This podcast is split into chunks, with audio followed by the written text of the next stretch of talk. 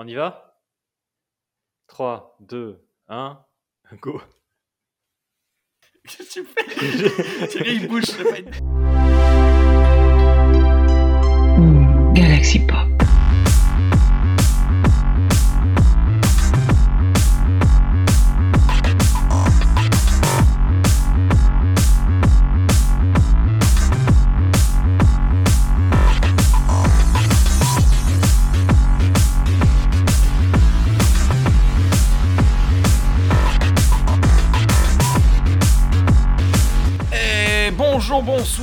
Toutes et à tous et bienvenue dans ce nouvel épisode de Trek Analyse. Analysons la saison 3 de Star Trek Enterprise. Salut Thierry, ça va?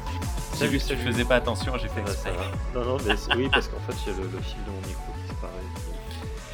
Du coup, pour éviter les, les jeux glitch, enfin, voilà. Tu glitches. Ah, il boira pas, il boit pas. C'est- disparaît. C'est censuré sur, euh, sur euh, YouTube. Et salut Sean, comment vas-tu? Ça va très bien. Moi, je suis pas censuré. Tant mieux. euh, non, parce tu es, une, tu es une sangsue tout court. Ah, Euh, vous pouvez, je le Wow. dis jamais, ça fait très Je longtemps. fais partie des soins de Flox, fond. Je suis dans son Ah. labo. Euh, je le dis jamais, mais vous pouvez euh, soit écouter ce podcast, vous le savez, sur Galaxy Pop, sur le flux RSS, ou directement en vidéo sur YouTube, sur la chaîne euh, Star Trek pour les nuls. Il fallait que j'ai un bug. Euh, ça va, Sean euh, Des annonces euh, pour ta chaîne, toi, ou pas? On n'a pas parlé avant. Ma chaîne est décédée à date. Oh. moment. Non, Non, elle est, elle est dans le coma. Ah, moment. tu vas bien nous, nous sortir un Aliens ou un truc comme ça bientôt Éventuellement. Là, là en ce moment, euh, je travaille genre 50 heures semaine. Fait que c'est pas vraiment le moment de faire ça. C'est compliqué. Non, ouais, C'est compliqué. Ça. Ça, c'est mon. Ma, ma créativité de. Puis ma, mon envie de discussion Star Trek est quand même. Tu sais, pris en compte par nos discussions là, la semaine. Bon. Pour le moment, ça va. Ah, J'espère qu'on te coupe t'es en pas. train de dire que c'est notre faute si ta chaîne euh, se porte pas bien. Voilà, j'allais dire, j'espère que c'est pas nous. Non, honnêtement, là, j'ai même pas vu le, le dernier épisode qui est sorti de Strange New Worlds. Genre le final, je l'ai pas vu. Parce que je sais qu'il parle des Gornes, donc ça me tente pas vraiment de le regarder parce que ça va être faux. Euh, et. Et. c'est pas canon, c'est pas Non, canon. Excuse-moi, ça, ça me plaira pas. Euh, puis j'ai même pas vu la dernière saison de Decks. Pourtant, j'adore cette série, mais je, en ce moment, il y a d'autres choses de plus intéressantes que Star Trek à regarder. Ah, je suis méchant. Euh, Bah non, c'est un fait, c'est comme ça. donc j'ai pas vraiment de motivation. Éventuellement, je me relancerai dans ma chaîne. T'as vu Monarch? J'ai vu les deux premiers épisodes de Monarch, c'est très bien. C'est bien vrai mieux que les films Godzilla. Ah Dans, la même, euh, dans le même univers. Ouais, ouais, Ah, les, les ricains.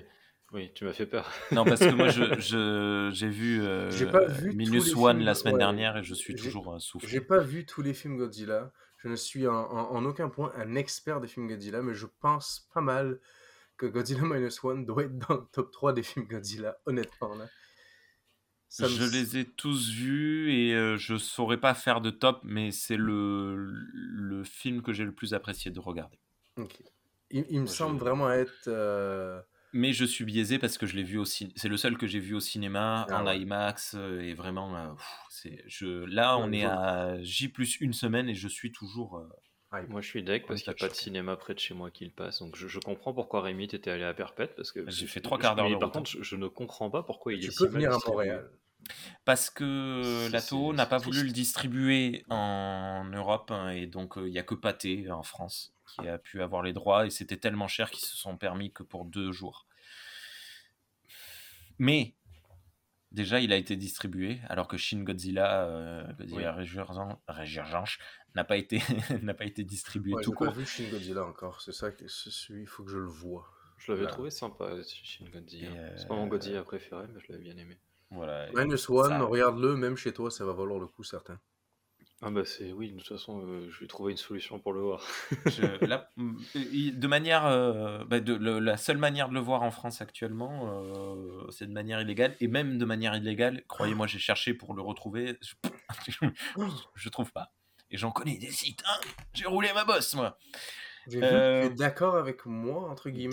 Fois, on en avait parlé, puis j'avais dit que c'était comme un peu américanisé. J'avais trouvé. Totalement. Même si, je, même si je connais pas tant que ça non plus. Ça C'est euh, encore fois pas une expert sur, pas un ça expert sur le film japonais. euh, ça s'est occidentalisé très fortement. Euh, je vois ça comme une ouverture à un public plus occidental, mais vu la distribution, bah, le public occidental peut pas voir le film, donc ça sert à rien. de- de- Oh non. mais euh, ouais, il y a, il y a un problème. Bon, bref, on n'est pas là pour euh, parler de ça. On est là ce soir pour parler de l'épisode numéro 15 de la saison 3 de Star Trek Enterprise, l'épisode qui s'appelle Harbinger et en français Le Cobaye. Diffusé pour la première fois le 11 février 2004 et qui se passe le 27 décembre 2153 euh, de manière internaliste.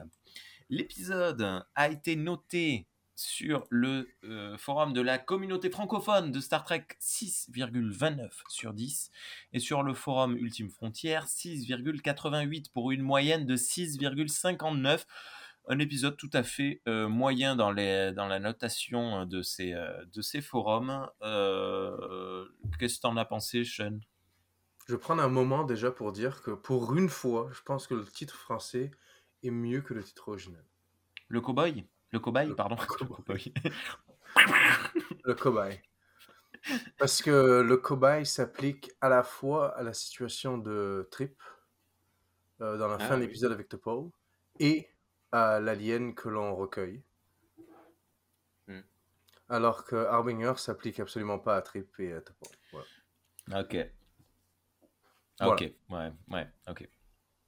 Je Alors, parle t'en des as genre pensé quoi 5 dernières minutes là, d'épisode. Ouais, ouais. Euh, moi, j'ai je- rien contre cet épisode. Je trouve que Ok. je le trouve, euh, je trouve que le concept de l'alien, puis le tout ça, genre, je trouve que ça marche bien. Puis je trouve que ça avance pas mal le plot, puis ça, ça, ça ramène des idées qu'on avait déjà explorées dans d'autres épisodes. Donc, ce que Thierry dit toujours, que ils avaient écrit ça à l'avance. Oui, là, ça se voit, je trouve. Euh, puis, comme conflit interne, je trouve ça intéressant d'avoir des conflits internes euh, de temps en temps. Hmm. Le drame, euh, le drame est bien écrit, je trouve. Le drama. Ok. Et toi, Thierry? Euh, je- je- juste avant de donner mon avis, euh, je, je- si j'ai bien écouté, Ultime Frontière a noté légèrement mieux que la communauté francophone de Star Trek. euh, Ouais. Ce qui arrive pas si souvent, il me semble. Euh, ouais. Ben, en fait, ça arrive souvent. euh, Xindi, Anomaly, euh, Twilight, North Star, Similitude, Carpenter Street, Chosen Realm et Harbinger. En fait, si. ça arrive Ah oui. très souvent. Bah alors. Ça, parce qu'au départ, tu présentais euh, un Et ouais, forum, comme, ils, comme le ils- forum ils qui note plus plus, durement. euh, ouais, plus, euh, plus, plus, ouais. Mais peut-être que, en même temps, tu vois, les, par contre, les écarts dans le négatif, euh, Extinction, par exemple, qui avait été noté 6,5 sur euh, la communauté, euh, a été noté 4 sur Ultime Frontier. C'est l'épisode le plus mal noté de la saison. Ah. Quand ils sont les- fâchés, les, ils sont écarts, fâchés, quand- quoi. ouais, voilà. Et donc peut-être que quand ils approuvent, euh, ils approuvent un peu plus, euh, un peu plus fortement, C'est plus extrême en fait. C'est un forum plus extrême.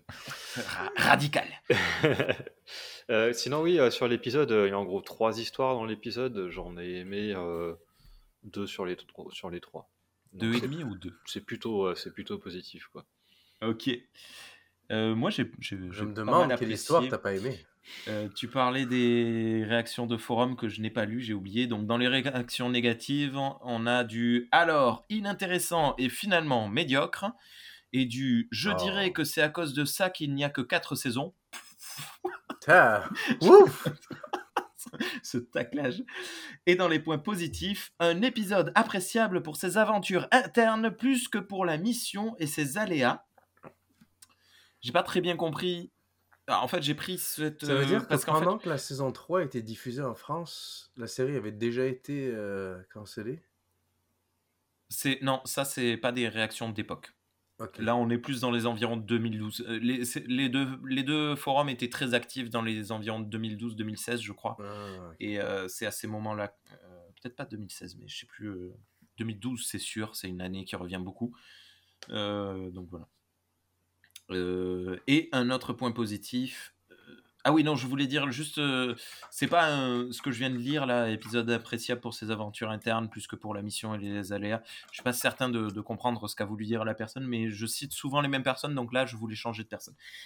Et euh, notre point positif, j'aime beaucoup ça dans Enterprise. L'aspect préquel est un parti pris vraiment assumé et réussi. Il se fait au service des autres séries, les grandissant et les crédibilisant rétroactivement.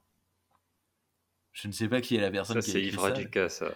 C'est vrai, c'est Yves Raduca Tu crois? C'est ça ta question Ouais, tu crois que c'est Yves Raduca ah, Soit c'est lui, soit c'est. Soit c'est. Ah. C'est peut-être moi. je, je jubile. C'est peut-être moi. C'est toi, il y a 12 ans, tu as écrit ça. Euh, il y a 11 ou 12 ans. Oui, oui. C'est- ça m'étonne pas parce que je, je, à l'époque, je pensais beaucoup comme lui. Donc ça m'étonne pas que j'ai pensé que ça soit lui. qui en dit longtemps. Il y a une session, une qui a été faite. L'épisode Harbinger, il a été réalisé par David Livingstone. On arrête de le citer, on le dit à tous les épisodes. On voit qui c'est. euh, réalisateur hyper cool.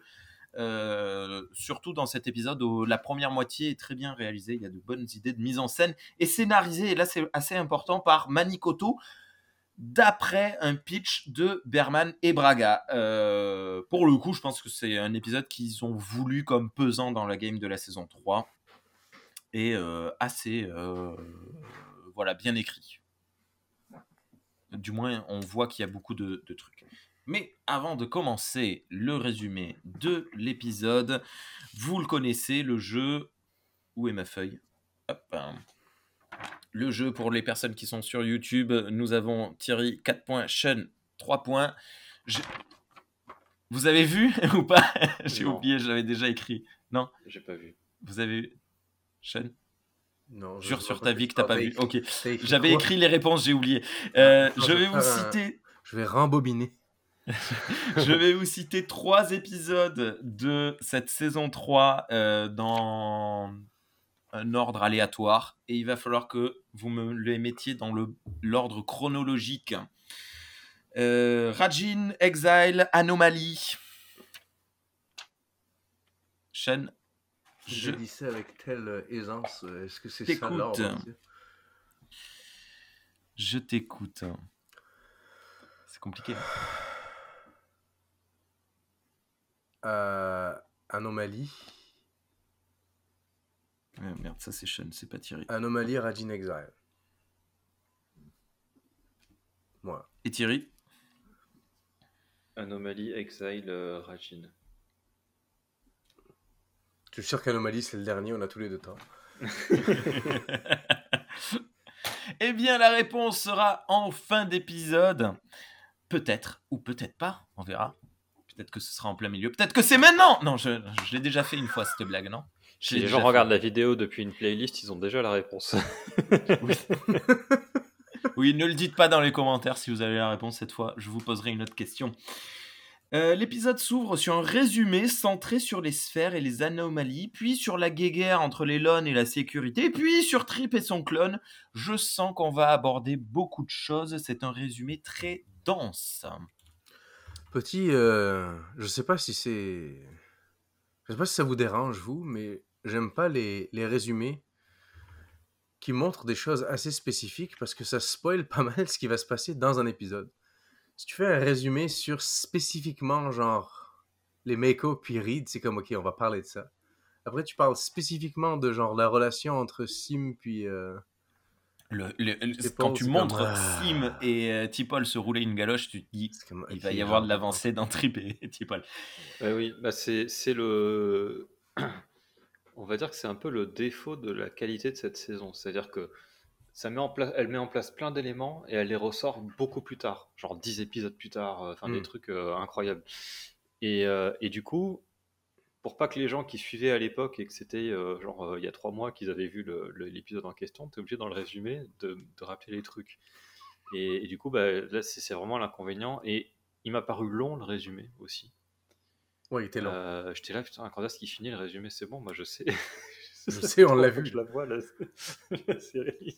Je Pour défendre quand même cette saison d'Enterprise, les séries modernes font toujours ça de nos jours, alors qu'ils les droppent en, genre, en une C'est fois. insupportable. C'est genre, tu viens de sortir ta saison en une journée, mais pas de. En tout cas, mais pas de résumé, Il- on s'en bat les couilles. On, on nous encourage à les, euh, à les, euh, à les binge-watcher et pourtant euh, on nous met quand Non même- seulement il y a des, des, des recaps, mais en plus il y a des. La prochaine fois vous allez voir ça, je m'en fous. Je vais regarder ton épisode. Coming soon. Mais, euh, mais c'est vrai qu'il a, il a l'avantage quand même de bien, euh, de bien illustrer à quel point l'épisode est ancré dans, dans, Oui. dans- dans l'histoire de la saison. Ah, c'est bon, ça marche. Mais pas avec le, le clavier. euh, Ok, bon. Ok. T'es obligé de passer les images avec tes pieds. Complexité super, supplémentaire. Scène numéro 1 On ouvre sur une séance de pression des nodules et Trip qui parle de Reed en termes plutôt élogieux. Marrant, me dis-je, les pieds de Tipol sont moins brosés qu'habituellement. Oh mon dieu Ce n'est pas Tipol qu'il est en train de manipuler, mais une autre femme Et ouais Scandale. euh, il s'avère que c'est une des Lon. Les deux échangent leur- les deux pardon, échangent leur point de vue sur le Major Hayes et sur Reed et le fait qu'il soit passablement rigide.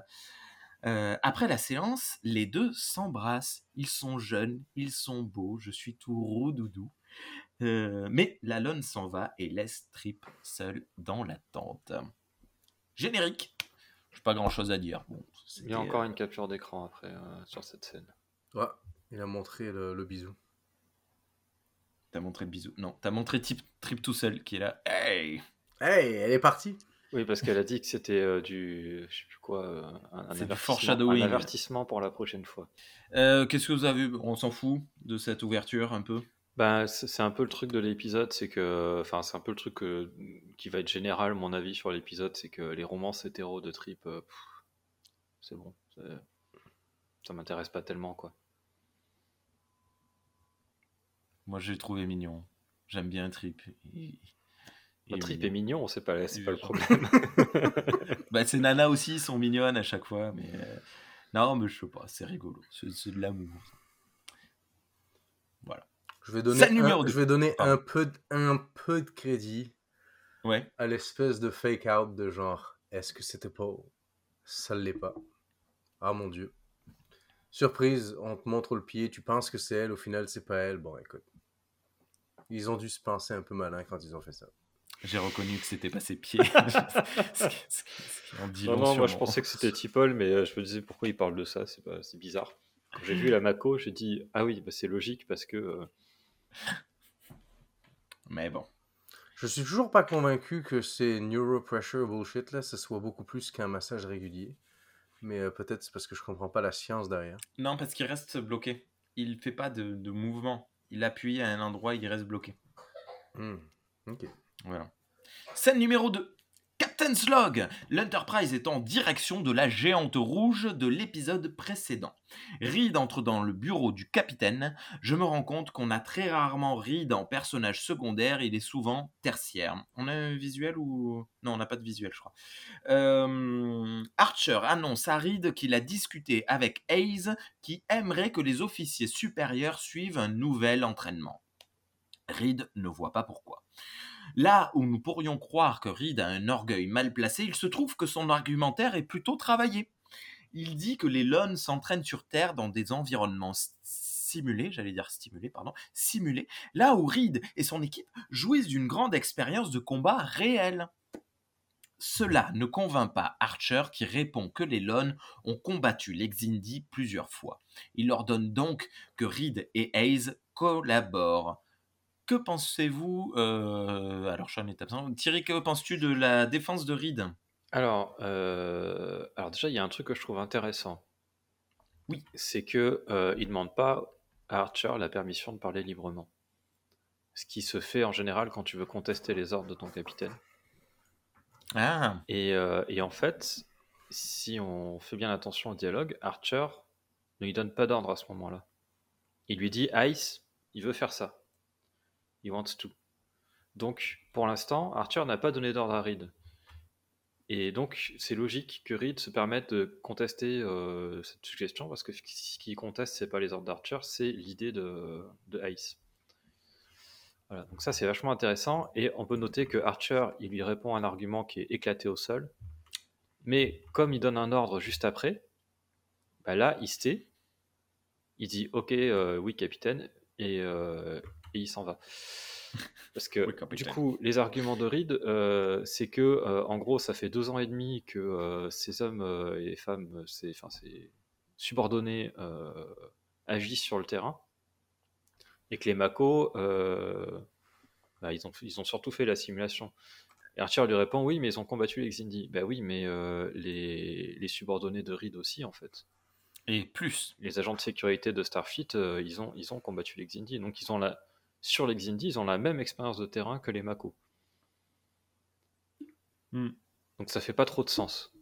Ce qui Ouais. fait sens, par contre, c'est euh, l'idée qu'ils ont des méthodes différentes, ils ont euh, des expériences différentes, du coup, de fait, et que c'est intéressant de mélanger le truc et de, de créer de l'émulsion. euh, ça, ça peut apporter des, des bonnes choses, quoi. Ah, Mais ça, nous qui. euh, Ça, qui on le sait. voilà, nous, on est. Mais c'est parce qu'Archer les répond. on est OK. Mais euh, comme il y, a, il y a eu un épisode de Star Trek sur les nuls sur la hiérarchie, je trouve que c'est une scène qui, euh, qui est intéressante quand même de ce point de vue-là. Mm. C'est comment, euh, à quel moment Reed il, il devient subordonné à ce que lui dit Archer et à quel moment il peut se permettre de parler. Et c'est, je trouve que le dialogue est sur ce point de vue-là, il est vachement respectueux du principe en fait et de, de l'ensemble de ce qu'on voit habituellement dans Star Trek. C'est, c'est- Merci d'avoir pointé Ouais, ça c'est bien, du c'est doigt. bien je vu, l'avais ça, pas vu. j'aurais jamais pensé ça. Hmm. Moi, moi, le seul point que j'ai à dire là-dessus, c'est qu'on, on- avec cette conversation, on démarre l'un des gros plots de cette, euh, cet épisode. Et tout ce que j'ai à dire, c'est que d'un point de vue professionnel, euh, en tant que, on va dire, chef de la sécurité de ce vaisseau-là, je trouve ça assez particulier d'être contre euh, quelconque aide que tu puisses avoir. Hmm. Euh, surtout que moi, ben, ça se compare pas, mais je travaille dans une, euh, dans une épicerie. Moi, je gère le département d'épicerie sèche plus des produits laitiers. Euh, j'ai un nombre d'heures qui m'est alloué, j'ai un nombre d'employés qui m'est alloué. S'il y a quelconque autre département qui me dit Hey, tu veux de l'aide, ou même un autre magasin qui veut m'envoyer du monde, honnêtement, même si c'est du monde que je sais qu'ils sont pas bons, je vais quand même dire oui. Parce qu'il me faut quand même tout le temps de l'aide. Il faut toujours, tu tu prends tout ce dont on peut te donner, en fait. Donc, du coup, si on est prêt à t'allouer plus de temps pour ton département à toi, ou plus, surtout pour la sécurité et la défense de ton vaisseau, je trouve ça particulier, quand même pas mal de refuser genre de l'aide. Ou de que, pas, ou de pas en voir l'intérêt. en Parce qu'il faut l'occurrence, quand même avoir du culot pour penser que t'as rien à apprendre. Sauf Bah- qu'en l'occurrence, euh, et je pense que c'est ce que va dire Thierry, euh, Reed a déjà, enfin, a déjà un passif avec Hayes et ils se détestent cordialement tous les deux. Je sais, mais Donc du si coup, on te c'est dit, pas- Sean- c'est pas- un point de vue professionnel. Du coup, c'est très personnel son histoire. Et c'est le, le, propos, le propos de l'é- l'épisode. Alors, c'est pas ce que j'allais dire, mais euh, t- euh, euh, totalement. euh, la différence, c'est que là, c'est pas de l'aide qu'il reçoit. Pas lui, en tant que, en tant qu'officier supérieur, ce qu'il reçoit, c'est pas de l'aide. Parce qu'en fait, euh, Hayes, c'est pas vraiment un subordonné. Oui, mais C'est ça. si- Et- et c'est un peu- le- c'est un peu la source du conflit le entre les deux. Proposé, c'est des- le plan proposé, c'est de donner des cours et d'améliorer comme l'efficacité au combat d'officiers supérieurs. Que honnêtement, Reed n'a pas déjà fait, ce qui est quand même assez fou. Il n'a Ah, pas si, rendu si, obligatoire. Non, il a dit Ah oui, ils sont pas obligatoires. Vous avez le droit d'y assister. Mais à aucun moment, il a dit au capitaine Hey, il faudrait que les officiers supérieurs soient là au moins une fois euh, toutes les deux ou trois séances. Ce qui est Hmm. débile. Parce qu'ils devraient être là. Genre, on s'en va dans une guerre. Ils sont un vaisseau contre une, une espèce au complet. Donc, euh, honnêtement, genre d'un point de vue professionnel, après, oui, je sais que l'épisode traite de, de leur conflit personnel entre eux deux, mais d'un point de vue professionnel, je comprends pas vraiment. Il y a, une lutte de pouvoir, mais je trouve que ça fait pas sens. Mais c'est dans un cadre plus général euh, dans Star Trek. hein. Je trouve que la hiérarchie, dans un monde où il y a plus de besoins, euh, où on n'est plus. euh, où on, a, de l'abri, de la nourriture et des loisirs sans, avoir besoin d'être subordonné à quelqu'un. Je trouve que les hiérarchies, ça n'a pas vraiment de sens. Mais c'est général dans Star Trek. Mais là, si tu veux, c'est un peu comme dans une entreprise où tu as deux chefs de service qui se retrouvent à bosser sur le même truc. Et ils sont en concurrence l'un avec l'autre. C'est-à-dire que euh, ils veulent tous les deux de l'avancement parce qu'ils veulent un meilleur salaire, gagner plus d'argent et avoir plus de pouvoir. Et, euh, là, j'ai l'impression que ce conflit a été pensé comme ça. Et il n'a pas vraiment de sens parce que euh, il n'y a pas d'argent. Je crois pas. À quoi que si peut-être au 22e siècle, il y a peut-être de l'argent. Mais à aucun moment, Mais, euh, il veut ça. C'est- C'est c'est À pas aucun trop moment, mentionné. l'épisode montre qu'il veut ça. Non, non, mais par contre, par contre, saison, euh, ce, que Reed ce que Reed voit, c'est Hmm. que son autorité est remise en question. Et il a Il- peur il- qu'on lui prenne sa place. Ce qui est il très ça, ouais. classique de- des- des structures de pouvoir euh, dans, dans les entreprises.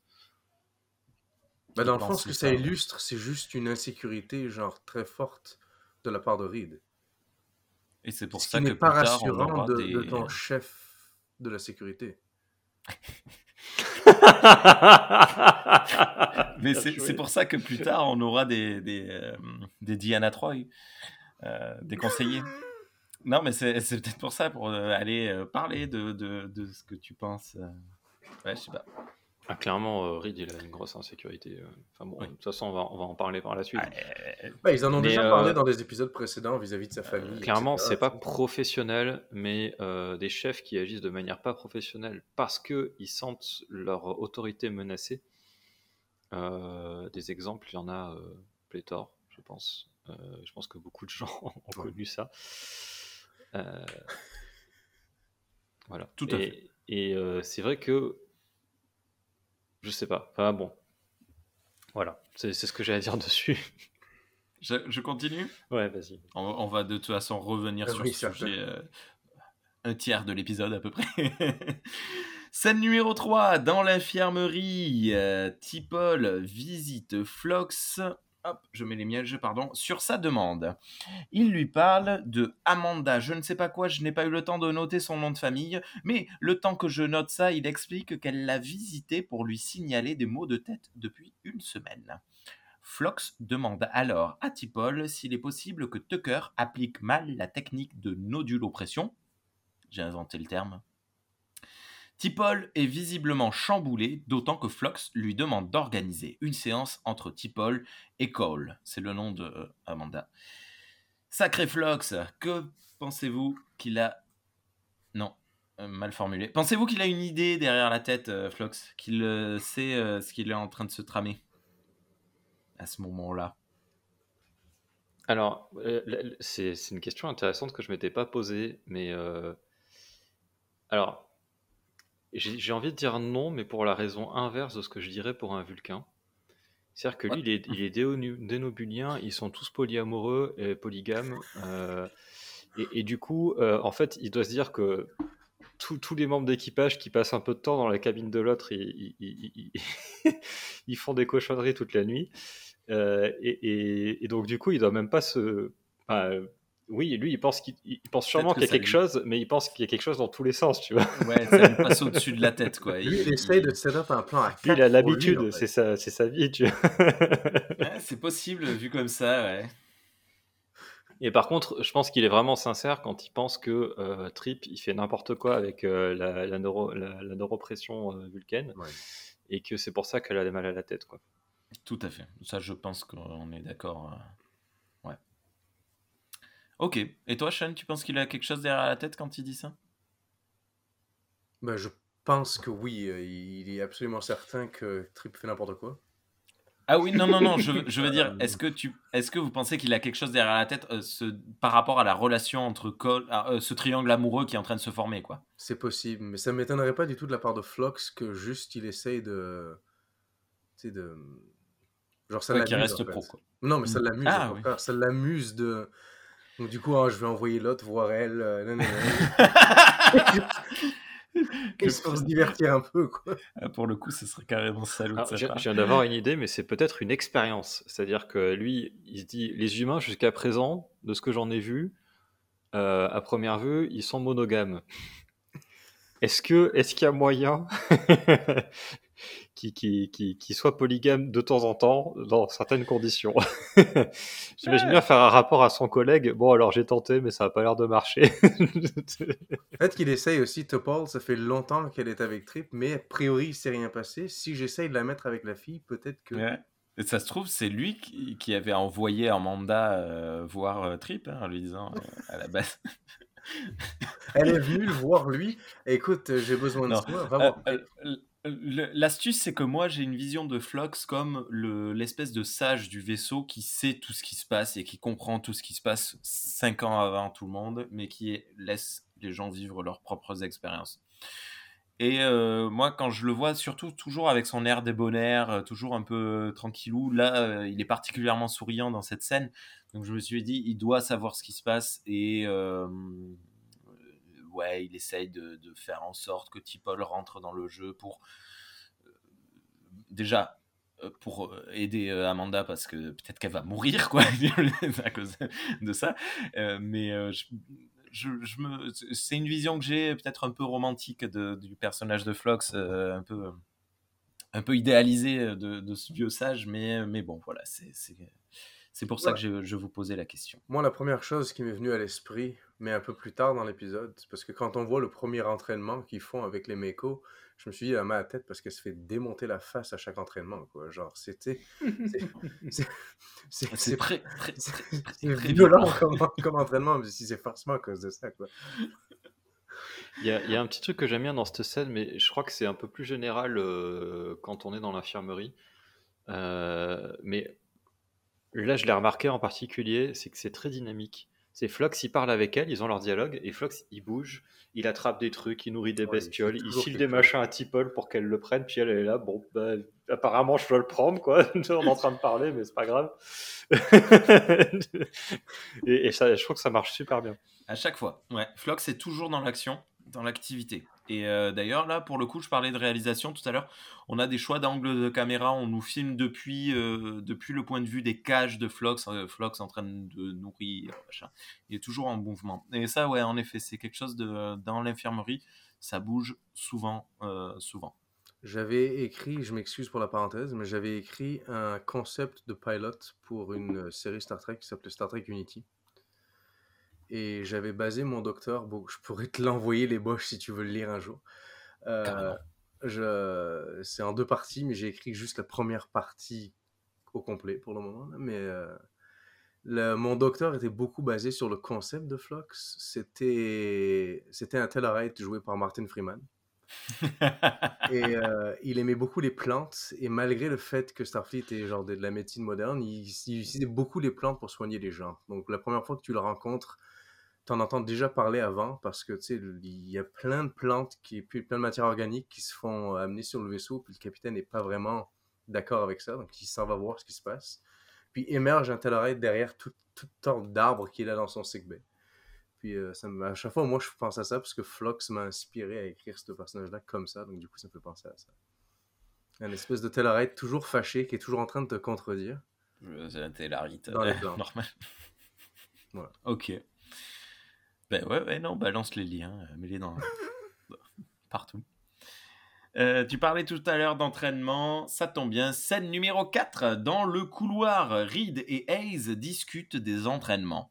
Lorsque l'un dit A, l'autre dit B, et inversement. C'est assez rigolo. C'est un plan séquence et le décor est super grand. En fait, il y a 3-4 couloirs euh, ça tourne. Euh, c'est vraiment plus grand que ce que je pensais. Je pensais qu'ils avaient un couloir, euh, deux couloirs et puis qu'ils alternaient. En fait, non, ils ont. Bon, bref.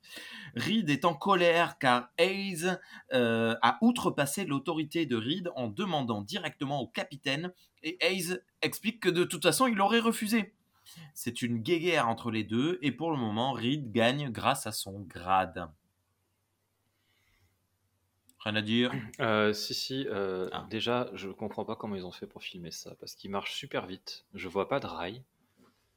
Euh... La Steadicam, ça existait. Ouais, ouais. Ouais, mais t'imagines, le mec, la, personne qui filme doit courir en arrière parce qu'il marche super vite. juste pour pas se casser la figure, ça doit être compliqué. c'est alors il y, a, y a plusieurs euh, trucs. euh, Parce que vraiment, ils marchent vite comme des mecs énervés, quoi. Ils sont là. oh, allez. une des, une des premières séries filmées en numérique, donc Mm. euh, caméra beaucoup plus légère, le, le Steadicam est beaucoup plus pratique. Non, non. Et t'as toujours un mec. monsieur, c'est un monsieur grand qui marche vers l'avant. Il a un monsieur petit accroché à lui. Qui Voilà. Non, c'est euh, la personne qui a le Steadicam euh, harnais et t'as une personne qui euh, marche dans la bonne direction, qui tient le harnais et qui le, qui le dirige. Donc l'autre euh, suit aveuglément en fait. Et, euh, et sinon, euh, Il était sur une tyrolienne. Non, c'est vrai. sur, sur la dynamique entre, entre les personnages, euh, je trouve que c'est Reed qui paraît être le plus chiant des deux. Totalement. Mais du début à la fin, Hayes, il est, il est tout à fait. Enfin, Il y a De un ce qu'on moment en voit, donné, il y a, Ace, il est il y très a un pro, moment hein. donné où je où Ace arrête d'être pro et, euh, Mais et en bascule. même temps- et j'en j'en parlerai à ce moment-là. c'est- Euh, si je viens te mais- voir et que toute la journée je te dis, hey, Thierry, tu fais chier, tu fais chier, tu fais chier, tu fais chier. Au bout d'un moment, tu vas me dire, Ah, euh, vas-y là. sur, sur tout- sur tout le début, effectivement, euh, moi j'ai un peu cet avis-là aussi que Reed, euh, c'est lui qui fait le qui fait le chiant quoi. Voilà. Fait est un con comme tous les Anglais. Je, je- je vais vous Wow. le dire là pour être honnête parce que je, je pense que vous le savez. Je... Reed, c'est pas mon personnage préféré dans cette série. Euh, Ouais. Je trouve qu'il a pas souvent raison. Ouais. Euh, mais donc du coup, quand, quand je savais que c'était cet épisode-là, je me suis dit, je vais essayer vraiment de, de voir la dynamique, puis de, de voir comme le, comment ils ont écrit chaque personnage. Et honnêtement, il y a très peu d'interactions où je trouve que Hayes est un con. Hum. Alors que Reed, très souvent, je trouve qu'ils l'ont, ils l'ont vraiment mis con. quoi. Mm. En tout cas, par rapport à cette, euh, cette interaction-là, puis c'est genre ce conflit-là, je trouve qu'il est, il est vraiment chiant. Ouais. Allez, on va accélérer un petit peu. Scène numéro 5. Sur le pont Mayweather signale un problème. Les étoiles semblent changer de position. T'Pol repère un spatio blabla pas trop loin qui pourrait être la cause de ces problèmes. Archer ordonne d'y aller. Scène numéro 6. Sauf si vous avez des trucs à dire. Non, scène numéro 6. Le vaisseau arrive devant, je sais pas, des glaires de l'espace. Hein, on va montrer ça. C'est très euh, Hmm. visqueux. Ouais, ça fait très organique. Ouais, c'est bien un peu dégueulasse. euh. Ouais. Dans la Galaxie 3, J'ai le vu. vaisseau fait de peau, il y a un vaisseau fait de genre matière organique. C'est un vaisseau qu'ils font pousser dans le fond. Ça ressemble à ça. Waouh Il y a de la créativité euh, dans... Pardon. Moi, ça me fait oui, penser à la, à la James série originale où. Dans Oui. la série originale où il tombe sur une cellule a géante ouais. de l'espace. euh, Ouais, ouais, ouais. C'est pas Le même même genre de visuel, mais l'idée est là, quoi. C'est On vrai. dit que ça fait 700 millions de kilomètres carrés, quelque chose comme ça. Ouais, elle va le dire Euh, un peu plus loin. Ce qui C'est est immense. débilement grand. Genre, c'est, euh, d'après, ce- d'après ce que je comprends, c'est la moitié de la taille de notre soleil, ce qui est quand même énorme. Genre. Dans l'espace, t'as la place. hein. Bah, disons qu'il y a une planète au milieu et ça entoure plus que la planète, donc ça me, ça me, ça me choque pas plus que ça. Oui. ouais, c'est immense. Tipol dit que c'est une, une agglomération d'anomalies. Oshi capte un signal dedans. C'est une capsule de survie avec un humanoïde à bord. Euh, Archer fait sortir Arid fait, fait Archer fait sortir Arid le grappin. Ça marche comme phrase ça Ça marche pas comme phrase. Il y a un problème non? Il manque un mot? Bon bref, dis que euh, le, vaisseau, Reed- le, le vaisseau le grappine. Reed sort ton grappin. Et je suis super content capture. parce qu'on ne le voit jamais. Ah, c'est trop cool, on a une capture.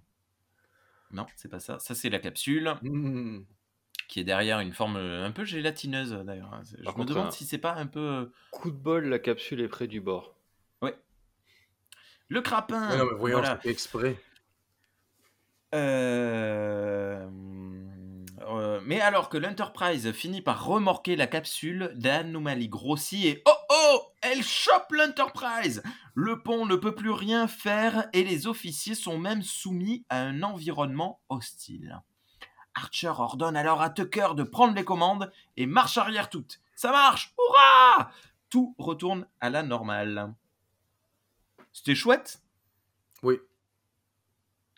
Parce que tu Mm. sens que c'est juste une petite péripétie comme ça, sans, sans gravité. Voilà, vous avez à l'écran euh, les, les anomalies euh, qui sont projetées à l'intérieur. Ça, c'est trop cool. On voit l'explosion et on voit les étincelles qui, bougent au ralenti dans la, dans la scène, alors Ouais, que les, les gens bougent au- à un rythme normal autour. Mm. J'adore. After Effect. Euh, le grappin qui est tiré. et c'est tout. Hop là, attends, on revient. Et hum, non, mais ouais, c'était chouette. Scène numéro 7. Dans le- un hangar, Tucker et Reed ouvrent la capsule sous le regard d'Archer pour y découvrir un Sullivan Le Sullivan est dans un genre de stase relié à de nombreux, nombreux capteurs. Au démarrage, est-ce qu'on a une capture du, Oui, après, Ouais, après voilà. ça. euh, alors admirez cette capture de cette euh, capture, cette capsule évidemment qui est euh, qui est grande. Un peu steampunk. Ouais, tu dis ça parce qu'il y a du il y a- il y a de la fumée quoi. Non, parce que c'est cuivré. Ouais, c'est cuivré aussi. Le Et- cuivre et la fumée, voilà. t'as- t'as- Ouais, t'as- toi- t'as- ça résume le steampunk. Il manque, il manque, il manque, Il manque les lunettes. il manque des roues dentées. oui. et euh, et voilà, on trouve un humanoïde à l'intérieur et Qui n'est pas Je- steampunk. La première fois, je- enfin là, là, quand je l'ai noté sur le coup, je l'ai marqué premier degré. J'ai cru que c'était un Sullivan sur le coup. Mais non. Ouais, c'est vraiment de, de loin, je comprends qu'on puisse euh, faire la confusion, mais Bah, oui, Voilà. tout à fait. Mais dès la scène numéro euh, 8, dans l'infirmerie, Flox explique que, que, le tous les aliens se ressemblent, c'est ça?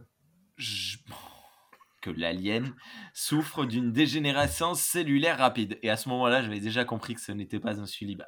Flox n'est pas sûr de pouvoir le soigner. Archer vient se présenter, mais se fait rembarrer. Vous n'aviez pas à me sauver, ça ne vous concerne pas. Et il exige d'être renvoyé là-bas. Ça, c'est la partie qui t'intéresse pas, Thierry, c'est ça? Euh, si, si, si. c'est- c'est- c'est- De toute façon, j'ai j'ai déjà dit quelle était la partie qui m'intéressait pas. Euh, juste un truc, euh, je trouve dommage qu'il parle anglais direct. Oui, c'est ça aurait donné quelque chose à Il y a- faire à Oshi. Voilà, c'est ça, exactement. C'est plus, c'est plus, par- c'est pas en termes de crédibilité. Je peux me dire, c'est bon, euh, coup de bol, le, le traducteur universel est bien calibré pour euh, pour lui, ou lui, il a un traducteur universel intégré, peu importe. Euh, ça marche, on va dire, dans l'univers de Star Trek. Mais ça aurait été cool que il parle. Il y a, un- y a un- genre une scène de deux secondes, tu vois, où il y a Oshi qui vient, euh, qui dit ah tiens, faut que je recalibre euh, le machin pour qu'on comprenne ce qu'il dit. Elle fait un truc, elle s'en va, et on comprend ce qu'il dit, tu vois. Ça aurait été cool. Mais c'est vrai qu'il y a le- beaucoup de choses dans l'épisode, il est dense, donc tu pouvais pas vraiment faire ça. Mais euh, on aurait pu mettre un peu moins de, euh, des, des amourettes de trip et un peu plus de ça. tu vois. Ils n'avaient pas le budget Linda Park.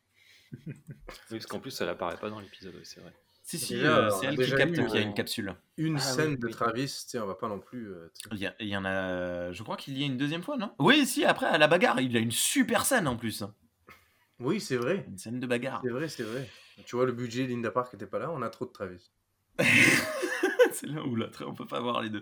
Oui, Soit le noir, soit l'asiatique, C'est lui euh, dans, la, dans la Ah bagarre si, oui, oui, oui. Bah, on en parle dans 5 minutes. Ok, bon.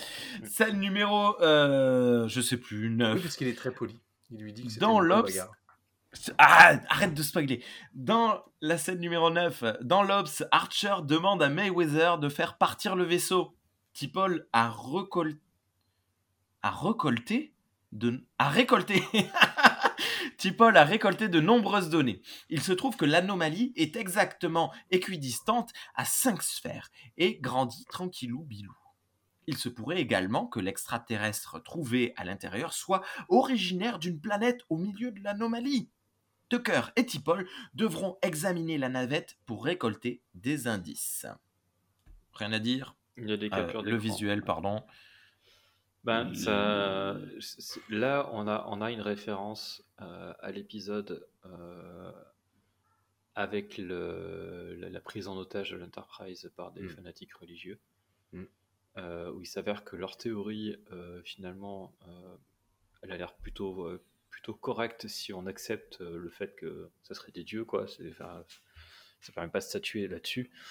Mais euh, l'idée qu'ils veulent reconfigurer le- l'espace, ça a l'air cohérent, puisque c'est- si c'est pile au milieu des sphères, c'est bien que c'est les sphères qui font ça. Ouais. Alors, on sait déjà qu'elle crée des anomalies. Ouais. Donc, euh, tout à fait. Voilà. Ça me fait aussi penser euh, vite fait aux théories du complot farfelues que toutes les pyramides de, de la planète Terre sont alignées. je sais pas pourquoi. Oh putain. il y a des espèces de. Doc... Des est une complotiste. pseudo-documentaires sur, euh, sur toutes les pyramides du monde, euh, égyptiennes, euh, mayennes, euh, etc. Puis voilà. Genre, ça me fait penser à ça. Ça me fait rire, c'est tout. Peut-être qu'une anomalie visqueuse est en train de se créer à ce moment, en ce moment même au centre de la Terre et qu'on n'est pas au courant. Écoute. Euh... Je... Ok. Je dirais juste que c'est facile d'aligner deux points. Oui, mais trois? Oui, mais trois? C'est très facile d'aligner trois points si celui du milieu est pas exactement aligné. C'est presque exactement ça, mais à l'époque, ils n'avaient pas, ils avaient pas d'ordi ni de satellite, donc euh, c'était pas évident. Que, honnêtement, ayant vu ces, ayant vu ces documentaires-là pour me moquer, les mots almost perfectly aligned sont très souvent utilisés. J'aime beaucoup ce concept. À quelques dizaines de kilomètres. Ouais, c'est ça. c'est quand même, ils étaient à forts. un continent près, c'était ça. Scène numéro 10, bagarre Non, fausse alerte. Hop. C'est un entraînement de l'ON. Hayes donne des indications. Apparemment, leur technique de combat consiste en l'accumulation de diverses pratiques, un peu du MMA, quoi. Euh, et les groupes se forment. Tucker et Cole se mettent ensemble. Oh non, on note pardon, que Reed fait la gueule. Puis les nouveaux duos s'entraînent. Ce sont des groupes mixtes. Chaque membre de Starfleet s'entraîne avec un LON différent.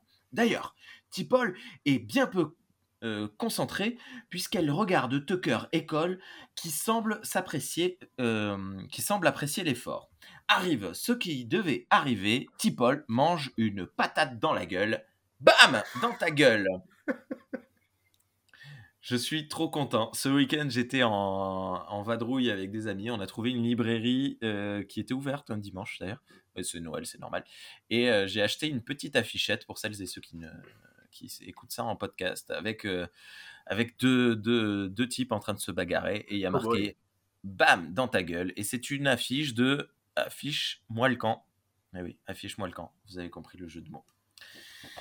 Euh, tu, tu, as l'image de. Des t-shirts bientôt. La... Ah oui. T'as pris la capture merveilleux. ah ben je suis, je suis revenu en arrière pour ça. Donc, euh, pour les gens qui nous écoutent en podcast. La face très insistante. Euh, donc, euh, Cole mmh. donne, donne une, claque aux fesses de, de Trip. C'est merveilleux. Et donc, j'ai pris la capture d'écran pile au moment où elle lui touche les fesses. Voilà. Elle se, elle se, elle se serre les lèvres, là. Elle se mord les lèvres, l'air de dire Tiens, tu la sens. c'est sûrement ça les notes du, du, réalisateur. C'était comme, tu sais, les fesses comme si t'avais vraiment envie. Bam hein, le, le, truc. Ah, mais ça, non, ça, je suis parti trop loin. Ouais, c'était. Euh, c'est intense. Non, non, mais c'est purement professionnel. Toutes les personnes qui ont fait du sport en sport d'équipe ont vécu ça. Euh, c'est purement Dans la NFL, il ne se euh, passe, il se passe rien entre NFL, basket, volleyball, football américain. Ah ben oui, tu, tu l'as dit. Football tout court, euh, soccer pour euh, les Canadiens qui nous, nous regardent. Euh, là, c'est un peu les trucs qui me saoulent dans l'épisode. pas les, les mains aux fesses. Non, les mains aux fesses, c'était marrant, ça, c'était rigolo, je trouvais.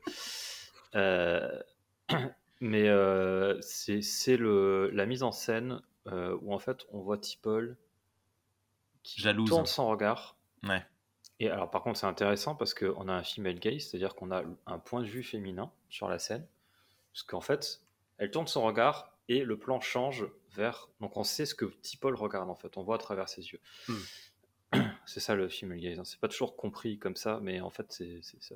Pas que sexuel. Euh, voilà. Euh, mais sauf que du coup, là, c'est utilisé pour montrer euh, la jalousie de Tipol. Et du coup, je trouve ça un peu nul. Voilà. Je, Mais après, euh, alors, ce qu'il y a d'intéressant, c'est que on nous présente les Vulcains d'Enterprise, de l'époque Enterprise, hyper rigides. Alors, Tipol a déjà fait euh, a déjà fait des écarts dans sa, dans sa concentration à plusieurs reprises, dans plusieurs épisodes. Mais est-ce qu'on l'a pensé capable de jalousie à ce moment-là? Enfin, capable. Ben, est-ce qu'on l'a pensé capable de ne, de ne pas retenir sa jalousie? Tu vois sais pas si je suis clair dans mon propos. Euh, en fait, en termes de comment dire, en termes d'univers de Star Trek et de, respect de l'univers, j'ai aucun problème avec ça. Euh, pour moi, c'est, logique, d'autant plus qu'il y a un épisode futur qui va montrer quelque chose par rapport à T'Pol, ce qu'elle est en train de vivre pendant cette saison, qu'on ne sait pas encore, mais qui va donner un éclairage différent sur ça, si je m'en rappelle bien. C'est pas sûr, mais c'est, je pense que c'est le cas. Tu zoomes, Ouais, elle, lui Tu zoomes remonte, sur les fesses. lui remonte vraiment la fesse. Euh, Je veux juste, avant que tu continues, je veux juste préciser aussi que Rémi, nous, on est au courant de sa jalousie, mais je pense pas que sa jalousie soit vraiment si, si visuelle ou si ouverte que ça sur le vaisseau. Je pense pas que les gens se rendent compte, euh, tu sais, genre les autres membres de l'équipage, je pense pas qu'ils se rendent compte autant que nous de son regard, etc. Nous, on, on focus là-dessus beaucoup. Ah, pour moi, c'est vraiment la mise en scène qui dit au spectateur elle est jalouse. Ouais. C'est le Tout à reste dans, ses, dans son jeu d'actrice, euh, à part le fait qu'elle tourne tout le temps son regard vers, vers lui et vers elle, vers, euh, enfin vers les deux, quoi. Euh, mais sinon, le reste, ses expressions faciales, etc., je trouve qu'elle reste très vulcaine. Euh, donc, euh, donc c'est pour ça que je dis que ça marche, mais je sais pas, je je trouve que c'est pas le, le truc que je trouvais intéressant à explorer, euh, la jalousie de Tipol, quoi. Quitte à parler des émotions de Tipol, il y avait euh, des choses moins, je sais pas, moins clichés, moins à faire. Si, si le but c'était de les mettre ensemble, genre si vraiment le but c'était de mettre Tipol et Trip ensemble, ou de d'essayer de les faire explorer une relation au long terme, euh, je, je pense qu'on aurait pu utiliser d'autres moyens bien plus intéressants que, que ça. Ça fait un peu Ross et Rachel, c'est ça? Bon, je sais pas. J'aime bien. Et puis les Euh, fesses, ça dérange pas. Non, mais euh, on est dans une saison qui est super lourde où il se passe des choses graves, euh, même dans, ce- dans cet épisode d'ailleurs. Si on enlève ça, euh, l'épisode est assez lourd. hein, euh, ce qui se passe entre Reed et, Ray- et Hayes euh, et ce qui se passe avec le cobaye, c'est assez lourd. T'aurais voulu que ça rend- essayent de monter un canapé par les escaliers, c'est ça? Pivot, euh. Il y a ma... Mon épouse était en train de manger et de regarder sa propre série euh, dans la pièce d'à côté. Et, euh, et à un moment, elle a levé les yeux, elle a dit Oh, elle est jalouse Et je lui dit Ah ouais, ça t'intéresse? Elle a dit Non. mais, mais du coup, elle a quand même noté. elle a quand même noté, tu vois. Et il y a un. Voilà, Réalisation efficace. c'est une série tout public, enfin euh, public euh, très large, quoi. Donc euh, oui, je peux comprendre que ça te saoule, mais euh, un petit peu d'amour de temps en temps, un petit peu de roudoudou. T'es un sans cœur. Ah non, non, mais c'est pas ça. Moi, je, les histoires d'amour, euh, j'ai pas de problème avec ça. Mais euh, les histoires de jalousie, par contre, euh, pff, Ouais, écoute. je trouve pas ça mignon. Continuons cette scène. Euh, après tout cela, suivent des démonstrations directes. Mayweather se bat contre un Lon, mettant en application les ordres de Hayes. Reed est très fier, hein, puisque Mayweather domine clairement son adversaire. Mais, soudainement, le Lon reprend le dessus et écrase Mayweather en quelques coups. Malgré un Reed vexé, Mayweather se lève, se relève, pardon, et serre la main de son sparring partner en souriant. La guéguerre est bien personnelle j'ai mon ordi qui a planté. Entre Reed et Hayes. Euh, alors que Hayes annonce une pause, Reed annonce l'arrêt du cours et fait un signe à Hayes pour lui parler en privé. Reed est très énervé, je crois j'ai vu que tu avais pris une, une capture. Hop, on dirait qu'il pleure sur ta capture, c'est fou le pauvre. Ouais, c'est la transpiration. Reed est très énervé car Mayweather saigne. Hayes dit qu'il n'est pas blessé, c'est juste un petit coup, mais on la fait pas à Reed. Il ordonne que c'est à ce que les se calment, sinon il va faire arrêter tous les cours. Voilà. Ça va, un petit peu de sang dans un entraînement. Bon, par contre, l'entraînement euh, musclé. hein. Ben, justement, euh, c'est. On voit Oui. à la réaction de Reed et, du Lon qui lui serre la main quand même. Il, il dit pas bien joué, il dit quoi que ce soit, mais il lui serre la main. Oui, j'ai utilisé Lon, tu l'utilises tellement que je, me mets à le faire aussi. Euh, du Mako, pardon. Euh, donc, comme tu dis, entre eux, il n'y a vraiment pas de, de truc. Euh, Mayweather, il n'a pas l'air plus choqué que ça de, s'être fait éclater la tronche euh, contre le sol. Mm. Même si, effectivement, ça, c'est quand même un peu abusé. Hein, enfin, bon.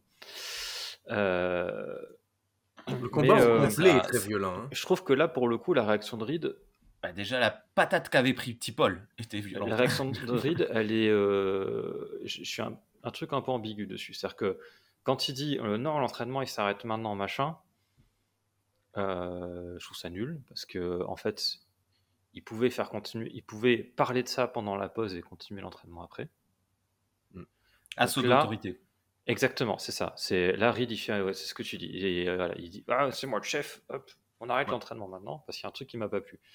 Par contre, que ça lui ait pas plu, que l'entraînement soit trop musclé, que les démonstrations soient trop violentes, ça, ça peut se comprendre. Parce que si, si, la moitié des hommes d'équipage euh, est blessé pendant que, et pendant que les, les débarquent parce qu'ils ont fait un entraînement trop musclé et qu'ils sont tous en sang, euh, ils vont avoir l'air malins pour arrêter les Xindi.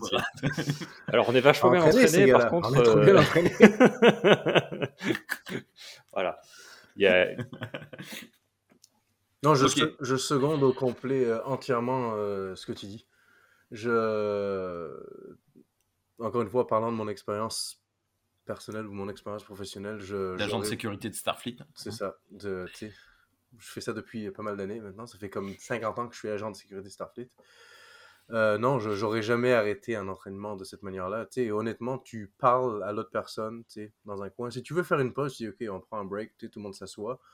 Viens avec moi, on va en parler t'en parles dans un coin, tu dis, écoute, là, c'est trop.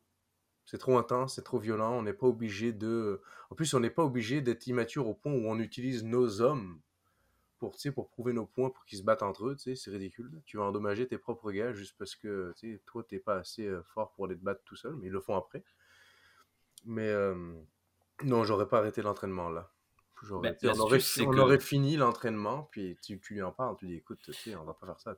Mayweather se serait levé en bombant le torse, en allant confronter l'autre, en lui disant Tu te calmes, euh, frère? Là, j'aurais compris Reed. Mais en l'occurrence, il se lève, il lui serre la main, il lui dit Ah, merci, ou je sais plus quoi. Il dit C'était bien joué. Travis a pris ça comme une expérience pour apprendre. Ouais. Donc, hmm. c'est à part le fait qu'il se fasse démonter la gueule, mais Flox peut... Jour d'arrêt. non, non, mais peut-être que Flox, euh, tu sais, Flox, il va pouvoir le réparer. Là, il, va lui mettre une censure sur le Il va lui mettre une censure sur le front, c'est bon, tu sais. Mais euh, non, fait que c'était juste du, c'était du positif net pour Travis là-dedans. Il a, il a aimé cette expérience, ça lui a permis de, de grandir en tant qu'officier. Me suis bien fait casser la gueule. Ouais. Scène numéro 11. Dans le hangar, alors que les deux travaillent sur la capsule, Tipol annonce devoir parler à Tucker. Est-ce qu'on a un visuel? Hop. Euh, elle explique la situation de Cole. Tucker ne comprend pas. Tipol lui explique que lorsqu'ils sont ensemble, elle le supervise. Il affiche un sourire en coin et demande si elle veut le superviser avec Cole. Après cette blague de mauvais goût, Tipol avoue avoir noté que les deux sont très proches. Tipol lui fait un rappel, un officier supérieur n'est pas censé se lier avec un subordonné, mais Tucker, Tucker pardon, répond que Cole n'est pas de Starfleet. Alors ça passe, sœur. Mais bip bip, les scans sont terminés, il faut montrer tout ça au capitaine. Fin de la scène. ah oui, et tu, as, tu as pris la capture d'écran euh, là où elle lui dit euh, oui, alors il, faut, il faut savoir un truc. C'est que, je ne sais pas pourquoi euh, VLC fait ça, mais avec mes DVD, quand je prends une capture d'écran où il y a des sous-titres, l'image passe en 4 tiers de la capture d'écran. Alors que s'il n'y en a pas, ça reste en 16 neuvième comme, comme d'hab, quoi. Et je ne comprends pas pourquoi. Et donc, du coup, quand je fais ça, il faut que je corrige la capture d'écran pour la repasser en 16 neuvième. Et, et donc, quand vous voyez une capture d'écran avec du texte, euh, soit c'est que je m'en suis, je m'en suis pas rendu compte sur le moment, mais en général, c'est parce que je me suis fait chier à garder le texte parce que je trouvais ça drôle. important. Oui, Mais est-ce que, le texte n'est pas en avance sur, euh, sur ta narration là? Euh, non, non, parce que là, j'allais changer de scène. Euh, c'est ça, c'est à ce moment-là, elle lui Ouais, dit qu'elle, que- c'est quand elle note qu'ils sont, qu'ils se sont rapprochés tous les deux. Et elle dit, et euh, dans le, lors de l'entraînement d'hier, parce qu'on a une temporalité dans cet épisode, elle vous a touché euh, le derrière. Et Je sais pas, je- la, manière dont elle le dit et le, le phrasé, je trouve ça à mourir de rire. Quoi. Parce que, à- en gros, le truc, c'est qu'elle y fait une crise de jalousie. Donc, ça, c'est la partie chiante. Elle fait ça à la Vulcaine. Et ça, c'est c'est un peu ce qui rattrape cette histoire. C'est que nous, spectateurs, on sait que c'est une crise de jalousie parce qu'on a vu 150 000 comédies romantiques qui sont toutes écrites pareil et qui racontent toutes la même chose.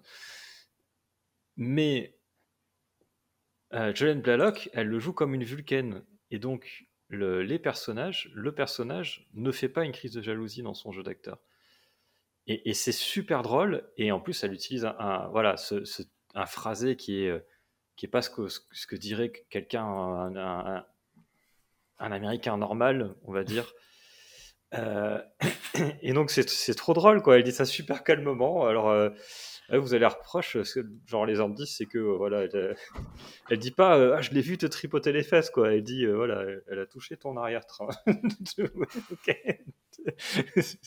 Et et là, là, pour le coup, ça m'a ça m'a fait rire. Ça, J'avoue que C'est croustillant. Ça doit pas être une, une action commune sur Vulcain. Bah, comme on l'avait dit euh, précédemment, euh, les Vulcains n'ont pas l'air d'aimer être touchés. Et quand tu Mm. vois que les couples, euh, leur manière de se tenir la main, c'est de se toucher le bout de deux doigts, Hmm. euh, effectivement, ça doit vraiment pas être commun. Surtout pendant un entraînement où tout le monde s'est su du cul, tout ça, tu sais.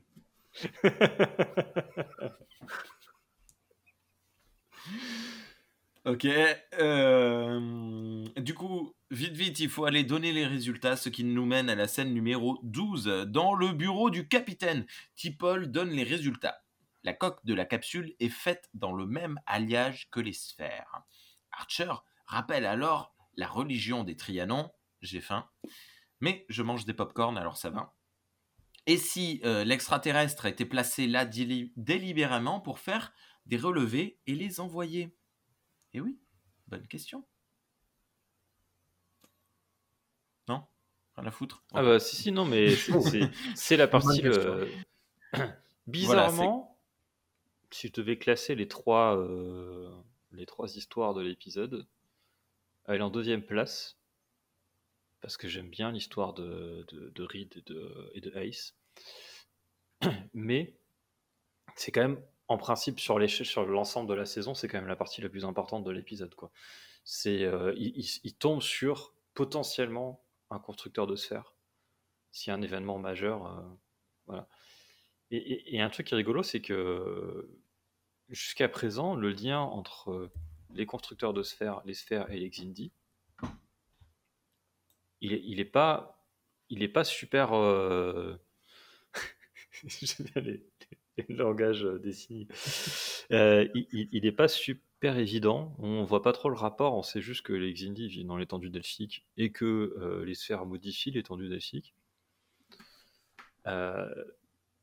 Mais on comprend quand même dès le départ qu'il y a un truc important avec ces sphères. qui- qui- Il y a un truc qui va se jouer là-dedans. Mm. Donc, euh, donc euh, clairement, avoir l'occasion d'en apprendre plus sur les sphères et potentiellement sur ceux qui les ont créés, c'est voilà, c'est crucial dans l'histoire de la saison. Jusqu'à maintenant, on n'a aucune évidence que les sphères et que les indies soient reliés? Hmm. Oui. Ouais, ça c'est euh, ouais, c'est vraiment le premier épisode qui commence à mettre en place qui sont.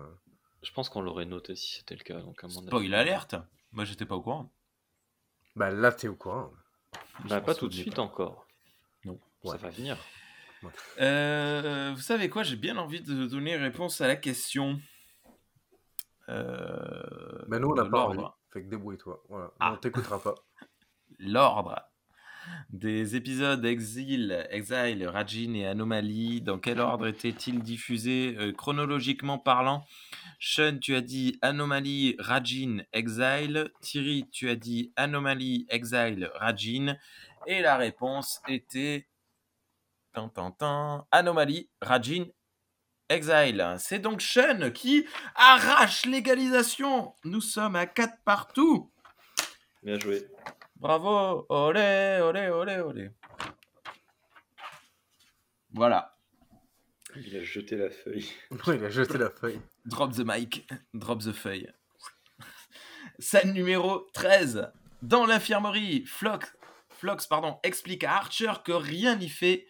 L'extraterrestre est en train de mourir. Archer veut lui parler. Flox refuse, arguant que l'extraterrestre souffre et en appelle à sa morale.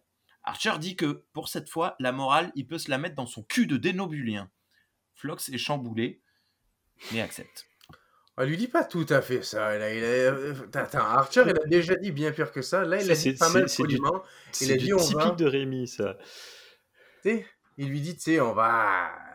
sais, Eh, Il non. va falloir, il va falloir que la morale s'assouplisse exceptionnellement. Ouais, Je pense qu'exceptionnellement, on peut assouplir la morale. Ouais, bah, mais il a déjà dit des choses bien pires que ça. Là, il est quand même très politiquement. euh, tu sais, il est correct. ouais, ouais. Écoute, coupure pub. Scène numéro 14. Dans sa cabine, Tipol reçoit Cole pour une séance de neuropression. Tipol fait de son mieux pour faire la chose euh, de manière professionnelle. Cole raconte alors que Tucker et elle vivaient à 50 km l'un de l'autre à la base et qu'ils fréquenter les mêmes lieux. Les choses deviennent assez rapidement émouvantes. Cole explique à quel point Tucker est un homme bon. Elle a même des étoiles dans les yeux et moi j'ai le cœur tout roudoudou. Tipol est affecté par ce que dit Cole mais n'en montre rien. Sauf à la fin, elle appuie un petit peu fort dans une séquence humoristique pour euh, relancer la scène. Je n'ai pas relevé les mêmes choses que toi de cette scène. Parce que toi, tu sembles investi dans le, le fait que tout le monde est amoureux, euh, ça fait des câlins. Mais euh, moi, ce que j'ai relevé, c'est qu'elle vient pas de la même ville que, que Trip, mais que sa ville au complet n'existe plus, et que celle de Trip aussi. Et c'est quand même assez euh, émouvant d'entendre ça. C'est, euh, Ça genre, crée des liens. On le sait. Non, mais on, on sait depuis le début que euh, il y a de nombreuses villes qui ont été dévastées, mais d'avoir deux personnes qui viennent, oui, elles viennent à 50 km, c'est proche, surtout aux États-Unis, mais c'est Oui. quand même deux villes complètement différentes. Puis Ouais. ces villes n'existent absolument plus. Il y Mhm. avait sûrement des, des- des monuments historiques ou des, des choses qui, qui étaient importantes là, puis il n'y a plus rien. C'est assez triste. Totalement. Donc même s'il n'y avait pas de euh, romance ici, même si ça avait été euh, quelqu'un avec qui il n'avait pas d'affinité romantique, ben, je pense que oui, ils seraient devenus amis. La, la- oui, oui, oui, je suis d'accord avec toi. Et je trouve, je tiens à noter quand même que, à part le moment où Tipol appuie trop fort, la scène, je la trouve très bien écrite parce qu'elle dit les deux choses en même temps. Elle parle de Tipol qui tâte le terrain pour voir où en est Trip avec elle. Elle tâte le terrain. Pardon. Ah non, je, je veux pas la comparer à un terrain, la pauvre. Euh, Par contre, j'ai un truc à dire Mais- sur son physique après. Euh, c'est quand même, je trouve, en termes de d'écriture de dialogue, c'est quand même une qualité parce que pour les gens que ça n'intéresse pas cette histoire, on a quelque chose à se mettre sous la dent. Hmm. Et, et vraiment, ça, ça approfondit les personnages, ça approfondit le contexte, ça nous rappelle le- l'ampleur du désastre, etc. Donc c'est, et, et en même temps, ça donne à manger à ceux qui veulent voir des romances ou des, des, des dramas euh, machin. Et, et du coup, c'est voilà, c'est, je trouve que c'est un- c'est- c'est- il y a une subtilité qui est, qui est, qui est bien maîtrisée. J'ai eu très peur quand la scène a commencé qu'on ait une, une scène pseudo euh, lesbiano-érotique. Par rapport à comment elle était Mais on l'a pas eu. Ah, ça m'était pas venu à l'idée, mais Et bah, tu sais, euh, Enterprise a souvent tendance à. Oups Euh, ah bah maintenant que tu le dis, euh, Ouais, ça aurait pu euh, partir. Et par Ouais. contre, non, euh, sur le physique de l'actrice qui joue Cole, elle est hyper musclée. Euh, ben, on le voit sur la capture, euh, on voit ses trapèzes, elle est super baraque cette meuf. Et euh, j'ai trouvé son physique très impressionnant. euh, je trouve Et ça donc, cool parce que c'est, logique par rapport à son, à son, Bah oui, à son. Tout à fait. Ouais. Euh, Tout à fait. Thierry. Pardon. Par contre, j'aurais pas été contre que euh, finalement euh, toutes les deux elles se disent que Trip, elles ont pas besoin de se mettent en couple. Pas. Archer est mieux. Archer Je, parle mieux, pas de scène érotique, mais par contre qu'elles se mettent en couple, ça aurait été marrant. Ça m'aurait pas, ça m'aurait pas déplu. Ah oui, non, d'accord. Oui. Écoute, t'écriras euh, ta propre. euh, tu feras comme Sean, t'écriras ta, ta propre euh, fiction. Je- et puis, bon, eh, on va pas se mentir. Je suis sûr que si tu cherches un peu, ce slash-là existe sur, sur Internet.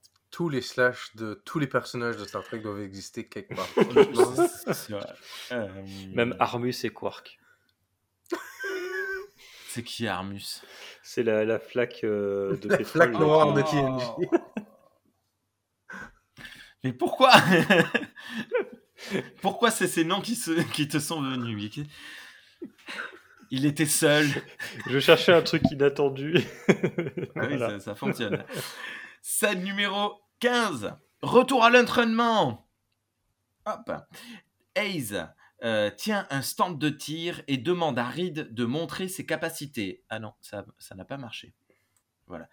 Euh, ça démarre bien, mais rapidement, Reed perd pied et rate ses cibles. Hayes prend le fusil et demande un niveau un peu plus élevé. Piou piou, papa Il touche nettement plus de cibles, bien qu'il en manque également, et annonce que son score est moyen. C'est d'ailleurs Cole qui possède le record. Reed est dégoûté du cheminement dans sa tête ou de la montée en pression? Alors, c'est là, je dirais pas que c'est le moment où Ice dépasse les limites. Je pense que c'est pas encore le cas. Ça reste, voilà. Mais clairement, euh, ça, là où dis qu'il dépasse pas les limites, c'est que la scène est ambiguë et qu'elle elle, elle montre pas clairement euh, ce que veut faire Hayes quand il demande à Reed de tester en premier. C'est-à-dire qu'il il lui montre un entraînement qu'il n'a jamais suivi. Il le fait passer en premier devant tout le monde, sachant que c'est lui, euh, c'est un officier supérieur, c'est lui qui est, il devant, il est ses officiers, etc. Euh, et donc, évidemment qu'il va faire un score de merde. Et il fait ça pour passer derrière lui ensuite, à un niveau qui est deux fois plus difficile. Je présume, je connais pas l'échelle, mais euh, il, fait commencer Reed au niveau 2 et lui il commence au niveau 4. Et il fait évidemment un meilleur score que lui parce qu'il est habitué à cet entraînement. Mais qu'est-ce que ça dit? Dans quelle position ça met Reed par rapport à la fois aux gens du Mako et à ses, ses subordonnés? Il y a un côté humiliant. Sachant que ça aurait pu commencer par n'importe quel subordonné, que ce soit un des siens, un de ceux de Reed, il n'y aurait pas eu cet enjeu de pouvoir. Ok. Je suis d'accord un petit peu d'attitude. Non, non, je suis d'accord avec toi. C'est, c'est pas du tout professionnel. Pour nous, euh, ça nous met en perspective et ça nous montre qu'au final, il avait raison dans un, d'un point de vue d'entraînement. Euh, si le meilleur officier, genre le meilleur combattant Starfleet est aussi peu bon que ça, c'est clairement ils avaient besoin d'aide. Bah, de toute façon, on l'a vu dans tous les Euh. épisodes passés.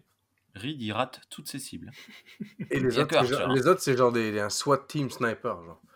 Mm. Mais, euh, mais oui, je suis d'accord avec toi, c'est pas du tout professionnel comme, euh, comme move. Au contraire, il aurait dû commencer par lui. Il aurait dû montrer voilà ce que c'est. Voilà l'entraînement, je vous montre comment ça marche, etc. Je sais pas, c'est pas mieux. hein. Pourquoi? Bah, ça peut faire euh, show off. Un peu, il arrive. Eh, regardez-moi ça. Pam, pam, pam, pam, pam, pam. Allez, Reed, à toi. Je suis pas d'accord. Il aurait pu mettre sur un niveau 2. T'es lui-même, puis tirer dessus. T'es pas obligé, tu peux le faire. euh, La Ouais, meilleure ouais. façon de Non, montrer au travail, c'est par exemple. Tu sais, tu dis que c'est ça la job à faire, je te montre, tu sais. Alors, euh, peut-être. Surtout, il n'était pas obligé d'interpeller Reed. Hmm. C'est surtout ça, ouais, ouais. c'est- genre, vas-y, montre, montre ce que tu sais faire, euh, toi qui es officier supérieur, euh, vas-y. Hmm. Ouais, c'est pour l'agacer, oui, d'accord, ok. Ok, c'est bon, je, vous avez suffisamment argumenté, je suis euh, passablement d'accord. je, je suis Mais non, mais je, veux, je veux renuancer ce que j'ai dit. hein, Je l'ai dit un petit peu Mm. au début. Pour moi, là, il franchit pas vraiment la limite parce que ça reste léger. C'est genre, provoque. ok, Ouais. il faut qu'il prenne quelqu'un pour montrer le truc. Il prend Reed. Voilà. C'est bizarrement, il prend Reed. Mais voilà, il avait besoin de quelqu'un pour montrer l'entraînement et pour, euh, pour, pour qu'il teste. Donc voilà. Ok, Il reste quand même, mais c'est. Je sais pas comment expliquer. Il y a des gens, ils sont tout le temps polis. Ils parlent, genre, si tu prends leurs mots et que si tu l'écrivais sur une feuille, tout est poli, c'est tout est dans la nuance de ce qu'ils disent, puis le contexte. Et ici, je trouve que, que Hayes, tout ce qu'il dit sur papier, c'est correct, c'est poli. Mais il y a quand même le sous-entendu de genre, t'es pas bon, regarde le score que t'as fait. Tu sais, il le dit pas, à aucun moment il le dit. Il dit vraiment, tu sais, bon, tu vas t'améliorer, nanana, euh, même moi, ce que j'ai fait, bon, c'est, tu sais, c'est pas un très bon score, etc. Mais, tu- il sous-entend quand même que, bon, bah écoute, tu vois, Reed, euh, c'est tough. Ok, c'est vrai. Je continue ou vous voulez rester euh Ouais, non, vas-y. Non, non, mais ça, me, ça ne me dérange pas. Scène numéro 16. Dans le mess, Tucker et Reed papotent. Reed annonce que son combat contre Hayes est une lutte à mort. Il le soupçonne de vouloir le poste de sécurité. Puis Reed change de sujet et attaque sur Cole et fait de nombreux sous-entendus rigolos sur les relations qu'entretient Tucker avec les deux femmes. Euh, C'était cool parce que ça ah J'allais pas dire que c'était bien, c'était la meilleure, mais j'allais dire c'est une scène cool parce qu'elle elle euh, met à plat tout. Elle euh, elle nous elle il y a plus de sous-entendus, il y a plus de machin, on, on a clairement les enjeux. Reed, il est clairement antagoniste de Hayes et euh, Tucker a clairement des sou- soucis. Je sais pas. Bon bref, c'est tout. ça Tucker est dans un triangle choses- amoureux, c'est euh, voilà. Ouais, voilà, ça présente les choses clairement et en plus ça finit sur une super euh, scène humoristique dans laquelle euh, Tucker dit euh, non mais de toute façon la, la- pression des nodules ça n'a rien de- de- d'intime. Et Reed dit alors je peux aller demander à T-Paul de, de me presser les nodules ou je sais plus quoi. Et, et Tucker s'énerve, euh, c'est un peu voilà c'était marrant. Et pourquoi t'as détesté ça, Sean? Qu'est-ce que je suis mal coiffé? Euh, Je, je, je sais pas. Non, mais c'est parce que je trouve que ici, on surenchérit vraiment sur à quel point Reed il, ca- il casse les couilles, quoi.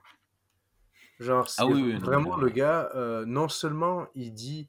Tu sais, il présente pas des arguments euh, où, où l'on pourrait se mettre de son côté par rapport à Hayes. Il fait vraiment juste dire c'est un combat à mort, je le déteste, ce gars-là. C'est comme au, au bout d'un moment, genre, euh, tu sais, calme-toi.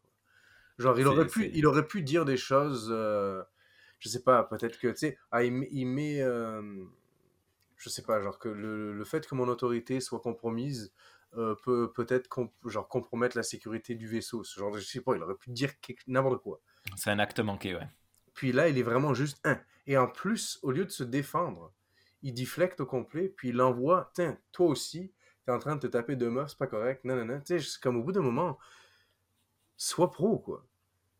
Genre, vous êtes deux amis, juste, tu sais, mange tes, mange tes légumes, là, puis dis-lui, écoute, ça fait longtemps qu'on est dans, dans, dans des expands, ça fait chier, quoi. Genre, euh, parle d'autre chose. Dis-lui, quand est-ce qu'on recommence euh, la soirée cinéma, quoi? Je, je, je sais pas, j'arrive pas, à- j'arrive pas à l'aimer plus avec cette scène. Cette scène, je Mais, trouve euh, qu'elle elle, elle- elle- elle renforce vraiment mon, euh, Mais est-ce que c'est pas fait exprès? dans cet épisode. Peut-être. Parce que fait moi, ça, ça, ça me- enfin, ça fait un peu genre euh, les scénaristes, ils ont eu peur, ils ont eu peur que les gens trouvent quand même Reed sympathique, et ils se sont dit là, il faut l'achever parce que sinon les gens ils vont être du mauvais côté quoi. C'est possible. C'est possible. Euh, Mais du coup, je trouve que c'est une scène qui est dure à regarder, euh, qui est très longue et qui. euh, Oh, elle est pas très longue, c'est pas vrai. J'aime bah, juste elle la me paraît dynamique. plus longue. tu sais. J'aime juste la, la dynamique de dedans de Reed qui lui dit juste, je sais plus quoi- quelle, quelle, euh, expression il utilise, mais en gros, euh, lâche l'affaire. Quand, euh, quand Tucker il, il argumente un peu en disant euh, non, mais ils sont pas mal ces entraînements quand même, Hmm. et que Tucker utilise exactement la même expression pour, euh, pour lui dire euh, non, non, mais je te ferai pas de neuropression vulcaine. Ah oui, non, J'ai c'est j'ai juste trouvé ça drôle. Ça, ça c'était drôle. Que Reed soit détestable, je trouve que c'est cohérent par rapport à ce que l'épisode nous montre. Et ça me pose pas de problème d'avoir un personnage détestable dans l'équipage de, de- du NX-01. Euh, par contre, évidemment, euh, tout le truc du Ah, alors euh, tu les baises, hein, euh. Non, c'est bon, euh, merci. Je, m'en passais très bien. On a l'impression aussi que la jalousie Reed. Genre, Trip euh, a l'air. Il y a des rumeurs comme quoi Trip, tu sais, peut-être qu'il serait avec les deux, on sait pas, ou potentiellement il a, la, la chance de choisir, alors que Reed, lui, euh, clairement, on a bien compris, ça fait trois saisons qu'il est tout seul. À chaque fois qu'il s'en va sur une planète, euh, genre Raiza, c'est, il essaye de trouver quelqu'un. Oh, il était nul cet épisode. Allez, ça suffit. Scène numéro 17. Dans l'infirmerie à nouveau, Archer interroge l'extraterrestre de manière assez rude. Il refuse de le médicament- médicamenter. L'extraterrestre dit qu'il vient d'un espace transdimensionnel. What? Il vient d'une autre dimension, quoi. Ok. Euh, alors si, euh, Species 8472. là. Mais alors pourquoi on dit transdimensionnel d'une autre dimension? Ouais, justement, là, tu- en fait, euh, au moment où je t'ai dit ça, ça m'a mis le doute. Parce Ça que veut dire que la dimension, elle est en mouvement, non? Transdimensionnelle. Qu'elle est en, en superposition. qu'elle est entre, euh, c'est un espace qui est peut-être entre plusieurs dimensions, Ouais, voilà. Hmm. un truc interstitiel ou je sais pas, ou, euh, un espace qui n'a pas le même nombre de dimensions que les autres et du coup il J'aime le concept. Les dimensions sont parallèles, mais celle-là, elle est transversale. Elle traverse. Ouais, Non, ça fait il un vient, peu ça, Il vient ouais. d'un espace entre deux dimensions, c'est ça? Non, parce que ça aurait été interdimensionnel. Je pense qu'il a, c'est un espace qui est à cheval sur plusieurs dimensions. Je... ouais, ouais, c'est ça. Ça, ça me paraît difficile à conceptualiser, mais je pense que le- la métaphore de Sean est pas mal. Ah. Non, mais au moins c'est bon, merci. Et c'est un ancien prisonnier qui a accepté de faire partie d'une expérience après laquelle il serait libre. Alors qu'il supplie Archer de le renvoyer là-bas, l'extraterrestre nous fait une Marty McFly et a la main qui commence à disparaître. Ça expliquerait peut-être pourquoi il voulait pas être libéré. Il aurait préféré euh, finaliser l'expérience. Garder sa main. Non, non, non, il aurait préféré être, être dans le vaisseau, finaliser l'expérience pour pouvoir être libre par la suite. Là, techniquement, ils ont. Ils l'ont sorti de- du, du- du- du vaisseau, ils ont arrêté tout ça. Peut-être qu'il a peur de ne pas être libéré. Ah oui, d'accord. Ok. Et ça crédibilise son, son histoire. Oui, euh, ça, on verra plus tard. Scène numéro 18. Alors que l'Enterprise repart en direction de la géante rouge, Tucker subit une séance de neuropression par T'Pol. Il en profite pour la confronter et lui demande si elle est jalouse de sa relation avec Cole. T'Pol le nie. Je note qu'elle a des ongles très très très très... Oh, pardon, spoiler. Qu'elle a des ongles très très très très longs et pas très beaux. Je les ai mis sur le Discord de Star Trek pour les nuls. Vous avez le lien dans la description de cet épisode. Euh, Sean est en train d'aller voir. Non, non, non, c'est juste parce que ça n'a rien à voir, mais j'arrive pas. J'arrive pas à comprendre ce qui est écrit. Mais quand tu vas sur Amanda Cole, sur, le memory alpha de elle, dans, la petite euh, machin euh, relatives, genre tes liens familiaux, il y a écrit Cole's family, deux points, family with Phlox in an alternate timeline. Donc ça voudrait dire qu'elle fait partie de la famille de Phlox ou qu'elle est reliée avec Phlox d'une manière ou d'une autre dans une réalité alternative. Mais du coup, j'arrive pas à trouver où ni dans laquelle. Ça doit euh, venir de, du de blague, de Star Trek Online. Peut-être, quelque chose comme ça. Euh, tu, tu lances des bangs, c'est pas possible. quoi. Euh, commence alors un jeu de qui est attiré par qui? T'Pol dit que Sim avait avoué ses sentiments et ça vire de nouveau en scène rigolote avec Tucker qui demande ce que faisait Sim dans la chambre de T'Pol. Alors qu'enfin Tucker avoue être jaloux de Sim et donc d'être attiré par T'Pol, sous-entendu, elle l'embrasse. Mon cœur est tout roudoudou. Et puis c'est parti pour des galipettes. Alors, ça fait un moment que je râle sur, euh, sur ces scènes-là. Ben, en fait, celle-là, elle m'a fait rire. Je, l'ai trouvé drôle parce que, en plus, c'est rigolo parce qu'il y a de nouveau la même dynamique que dans le dialogue entre, alors pas sur tous les sujets, hein, mais sur ce truc précis, entre, entre Reed et Trip. C'est que euh, il utilise un argument et elle utilise l'exact même argument contre lui après. Et, euh, et voilà, j'aime bien cette, euh, ce- cette dynamique-là, c'est marrant. Et, euh, et puis bah, tout le truc du euh, T'Pol, elle est vulcaine, donc elle veut pas avouer qu'elle a des émotions, encore moins des sentiments. Et c'est tellement ridicule, quoi. Non, mais c'est pas moi qui suis amoureuse de toi, c'est toi qui es amoureux de moi. Donc, euh, T'as quel âge c'est- marrant parce que voilà, ça- c'est absurde et du coup, c'est rigolo. Ouais, tout à fait. On passe? Ouais. Scène numéro 19. Dans l'infirmerie, Flox attrape un balai et frappe au plafond. Non, je plaisante. Flox et l'extraterrestre échangent quelques mots, puis l'extraterrestre agresse Flox par derrière. L'extraterrestre se rend alors compte qu'il a des capacités d'intangibilité. Il quitte la pièce par un mur, laissant Flox allongé au sol. Super cool scène. Il est J'adore comme la- dans TNG. Ah. J'adore la tête que fait euh, John Billingsley là. Il, il a l'air presque vexé, c'est genre euh, ouais, je, je suis en train de te soigner quoi.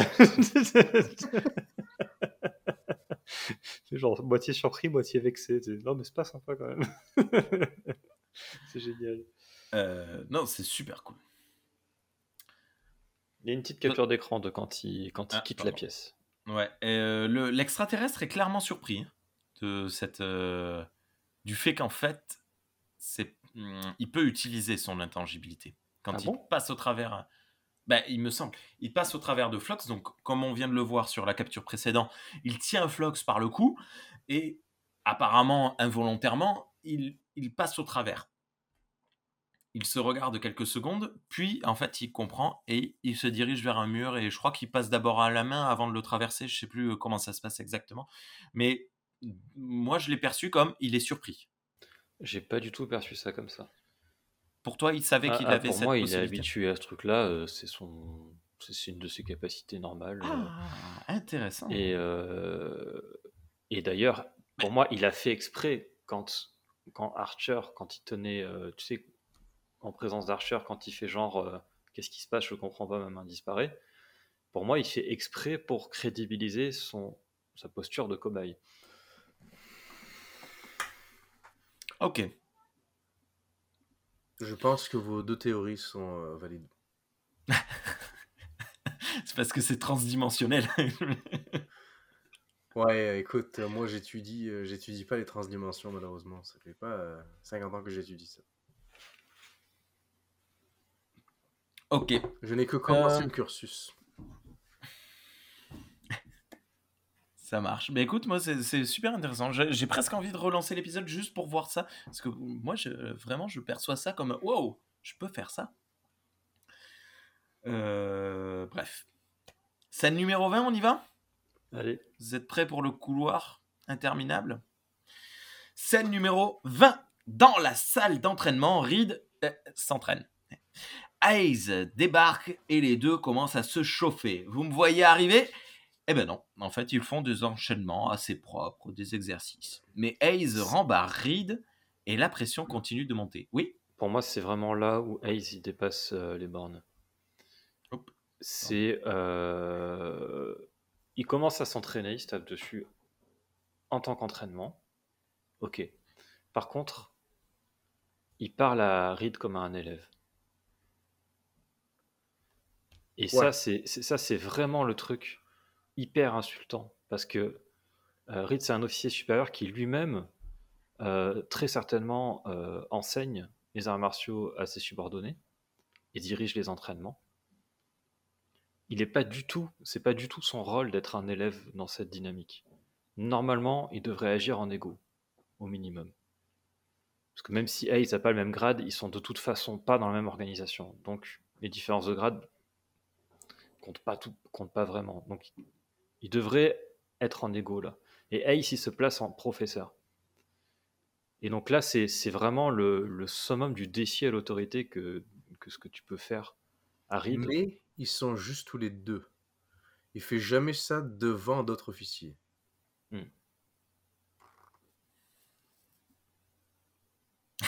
Je ne sais, C'est je ne sais pas si ça le défend ou pas, mais c'est juste. Ah, pour moi, ça le rend plus vicieux en fait. Ah ben, oh, c'est un lon, hein, il faut être euh, un peu vicieux quand même. Et, euh, et donc, et d'ailleurs, on le voit très bien parce que Reed, il fait pareil après quand il reprend le dessus au niveau du combat. ils le traitent en élève. Et donc, on voit que là, à travers leur combat physique, c'est une lutte de pouvoir et d'autorité qui s'exerce.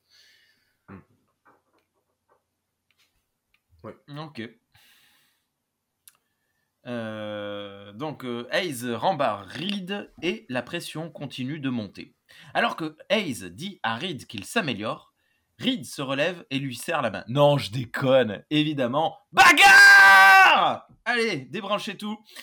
Alors que Hayes attend l'enchaînement régulier de Reed, Reed balance coup de pied dans la jambe de son adversaire, le déstabilisant immédiatement. Hayes tente un contre, mais se mange direct du droit dans le visage. Oh Il est marqué sur la pommette, sa grimace, ça va partir fort et vite. Hayes tente quelques coups, direct du droit, crochet du gauche, tout est contré. Reed s'échappe sur le côté, bam Coup de poing dans les côtes. Il provoque son adversaire en lui disant qu'il s'améliore lui aussi. Hayes laisse la rage monter et refait le même enchaînement. C'est trop facile pour Ed qui part et bloque le bras de son adversaire. Tayoto Ishii, projection de l'adversaire face contre terre. Trash talk à nouveau de la part de Reed. Je vous le dis, les nions vont pleuvoir. Feinte de coup de pied, Days dans le dos de Reed. Parade d'un coup de coude, puis Reed. Euh, non, parade d'un coup de coude de Reed, puis blocage du bras. Oh, Sotogari Ice projette Reed au sol sur le dos. Mais depuis le sol, Reed fait un ciseau de tête à Hayes et le balance plus loin. Les deux se relèvent. Ils sont bien amochés, mais je sens que leur fighting spirit n'est pas parti du tout. Reed attaque, trop large, et se fait parer. Paf Pomme dans la main de... Pomme de la main dans le nez. Reed est sonné, mais ce con revient à la charge. Nouvelle parade. Cette fois, Hayes attrape le bras de Reed, le désarme d'un coup de coude et... Oh mon Dieu Ça part en point retourné dans la gueule de Reed Quelle esquive qui esquive pardon, le crochet suivant qui aurait pu lui être fatal. Hayes frappe du dessous du pied sur son adversaire. Sa force est partie. Reed recule de quelques pas seulement. Non, c'était pour le mettre à la bonne distance. Il arme sa jambe et coup de pied retourné dans la gueule de Reed qui tombe à terre. C'est terminé, le combat est terminé. Hayes salue son adversaire et s'en va. Oh non Reed s'est relevé, plonge dans le dos de son adversaire. Il enchaîne un coup de coude dans le visage. Parvenant à se relever, Reed est distrait par un membre d'équipage. Il se prend alors une patate de forain en pleine poire. Mais ne se laisse pas aller. Alors que Reed, alors que Hayes, pardon, revient à la charge sur un Reed à genoux, il se fait contrer. Reed bloque le bras, attrape la nuque, bourrine le ventre de son adversaire d'un coup de genou. Reed saisit fermement la tête de Hayes et se lance en arrière, l'emportant avec lui. Les deux roulent à terre d'un seul corps, les deux se relèvent et se lancent à la gorge l'un de l'autre. Reed est plus malin, il lâche prise pour frapper les deux bras vers le haut. Double coup du tranchant de la main, bam C'est terminé, Reed saisit la tête de son adversaire et le projette par-dessus son épaule. Alors que Hayes se relève, alerte tactique, tout le monde à son poste. C'est quelque peu décevant. David Livingston serait-il un peine à jouir? What? Ben, ça finit. Euh... Bah, personne gagne. Mais bah ouais. c'est, non, c'est pas possible. C'est pas possible. Euh... C'est pas possible. Ça peut pas. Ça, ça marche pas. Donc, la première je fois. Que, je, je, je, trouve que métaphoriquement, quand Reed se lance en dehors de la salle d'entraînement dans le couloir. Ah, il y a une capture d'écran en fait. Oui, très belle capture d'écran. Je félicite le, la capture d'écran. Euh, non, je, trouve que c'est. Euh, métaphoriquement, c'est vraiment genre. Ça, symbolise le, débordement de leur conflit dans le.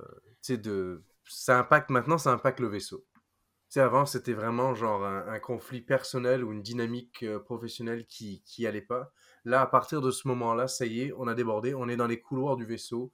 Ça impacte les officiers, comme on le voit plus tard, genre les, les, les gens le voient, ils vont se faire appeler à l'ordre par le capitaine, etc là, on commence à compromettre la sécurité de, de l'environnement dans lequel ils sont.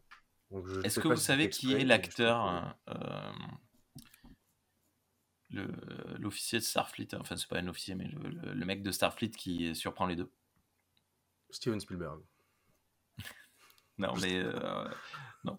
Je, je, pensais que au démarrage, en fait, j'ai mis pause à ce moment-là et j'ai cherché pendant une demi-heure. En fait, c'est juste un acteur lambda. Je pensais que c'était euh, un, euh, un, guest. Euh, tu sais, moi, j'aurais kiffé voir à ce moment-là le, le, le, guitariste de Red Against the Machine ou un, un truc comme ça. Tu vois, c'était le moment où il fallait mettre un, un guest star. Mais Brad Pitt de Fight Club. non, mais j'ai pris la capture d'écran du saut de Reed parce que c'est à mourir de rire, quoi. On dirait qu'il va s'envoler, tu sais. C'est merveilleux. On dirait des effets spéciaux de Super il, il, a les dents serrées, il est comme ça. c'est énorme, c'est vraiment trop drôle. T'as euh, noté la référence euh, au Klingon, euh, Thierry? Oui, il a utilisé une, une prise de une prise d'arts martiaux Klingon. Ça, met une pause dans le combat en fait. À un moment, ben, Reed fait, je, je, sais plus, si c'est ça, c'est la dernière prise du, du, truc. Il prend la tête de Hayes, il roule en avant et il le fait passer par-dessus son dos.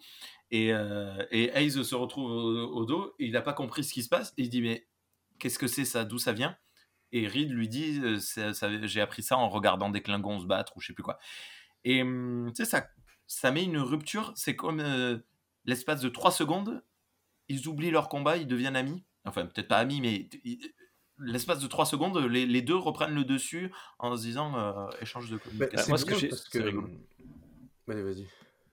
Ok. Ce que, ce que j'ai trouvé marrant, en fait, c'est que le point de départ de leur combat, c'est qu'ils sont censés s'entraîner ensemble. Hmm. Et j'ai l'impression que là, en fait, clairement, euh, pour tout le monde, euh, que ce soit les spectateurs et même pour eux, ils sont plus du tout en train de s'entraîner. Mais tu as l'impression, genre, ils veulent garder les apparences de, gens qui s'entraînent. et donc, oh, c'était quoi ce mouvement? Ben voilà, c'est ça. Tiens, dans ta gueule. je sais pas, il y, a ce truc-là.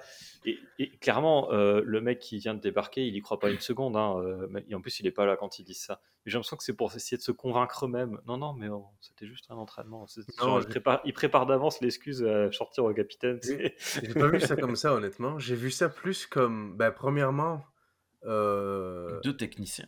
Non, tout à, tout à l'heure, je disais que, pas qu'ils avaient rien à apprendre. Euh, comment dire ben, Tout à l'heure, on, on, parlait du fait que, eux, ils ont eu de l'expérience avec, avec des, des, aliens, etc. Alors que les mécos, non, ils n'ont pas d'expérience, ils ont juste une expérience simulée. Mais là, oui, ça, la preuve est là. Il peut utiliser des, des, des, techniques de combat Klingon alors que l'autre, ben, il les connaît pas. Mais aussi, je trouve que oui, ça te montre que l'autre, il est vraiment fan d'arts martiaux, il est fan de combat, puis il prend son, son boulot à cœur parce qu'il est quand même Ah, j'ai appris quelque chose, je, viens de découvrir un nouveau mouvement, que je connaissais pas. j'ai failli mourir, mais j'ai appris un truc. c'est intéressant ce que tu dis.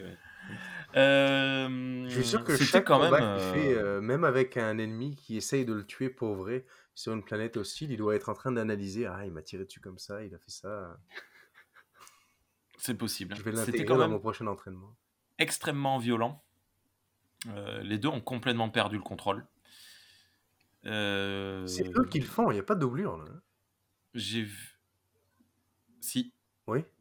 Quand ils font les enchaînements et qu'on a une caméra vue de dessus, euh, c'est une... ce sont des doublures. Ah, ok. Au début du combat. Après, le reste, ils se roulent par terre. Bon, je suppose que les, les acteurs peuvent le faire, vu le, les conditions physiques des deux. j'ai vu du coup sur des forums des personnes râler parce que c'était trop violent. ça aurait peut-être été mieux que le combat ait lieu avec des protections, genre ça aurait mis de la dimension, comme un peu comme on a eu récemment dans The Orville, la, la, la, meuf de la sécurité dans la saison 1 qui est super forte elle se bat contre le Mot-Clan et euh, ils, sont, euh, ils ont des gants quand ils se tapent dessus.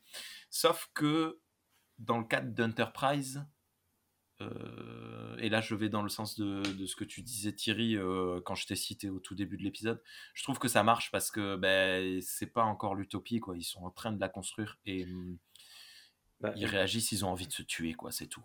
Ils, ne prennent pas de recul. Exactement. Euh, là, c'est pas un concours, quoi. C'est pas, c'est, pas genre je veux prouver que je maîtrise mieux les arts martiaux que toi. C'est vraiment je veux te faire mal. Et euh, moi, ça m'avait choqué. La première fois que j'ai vu l'épisode, hmm.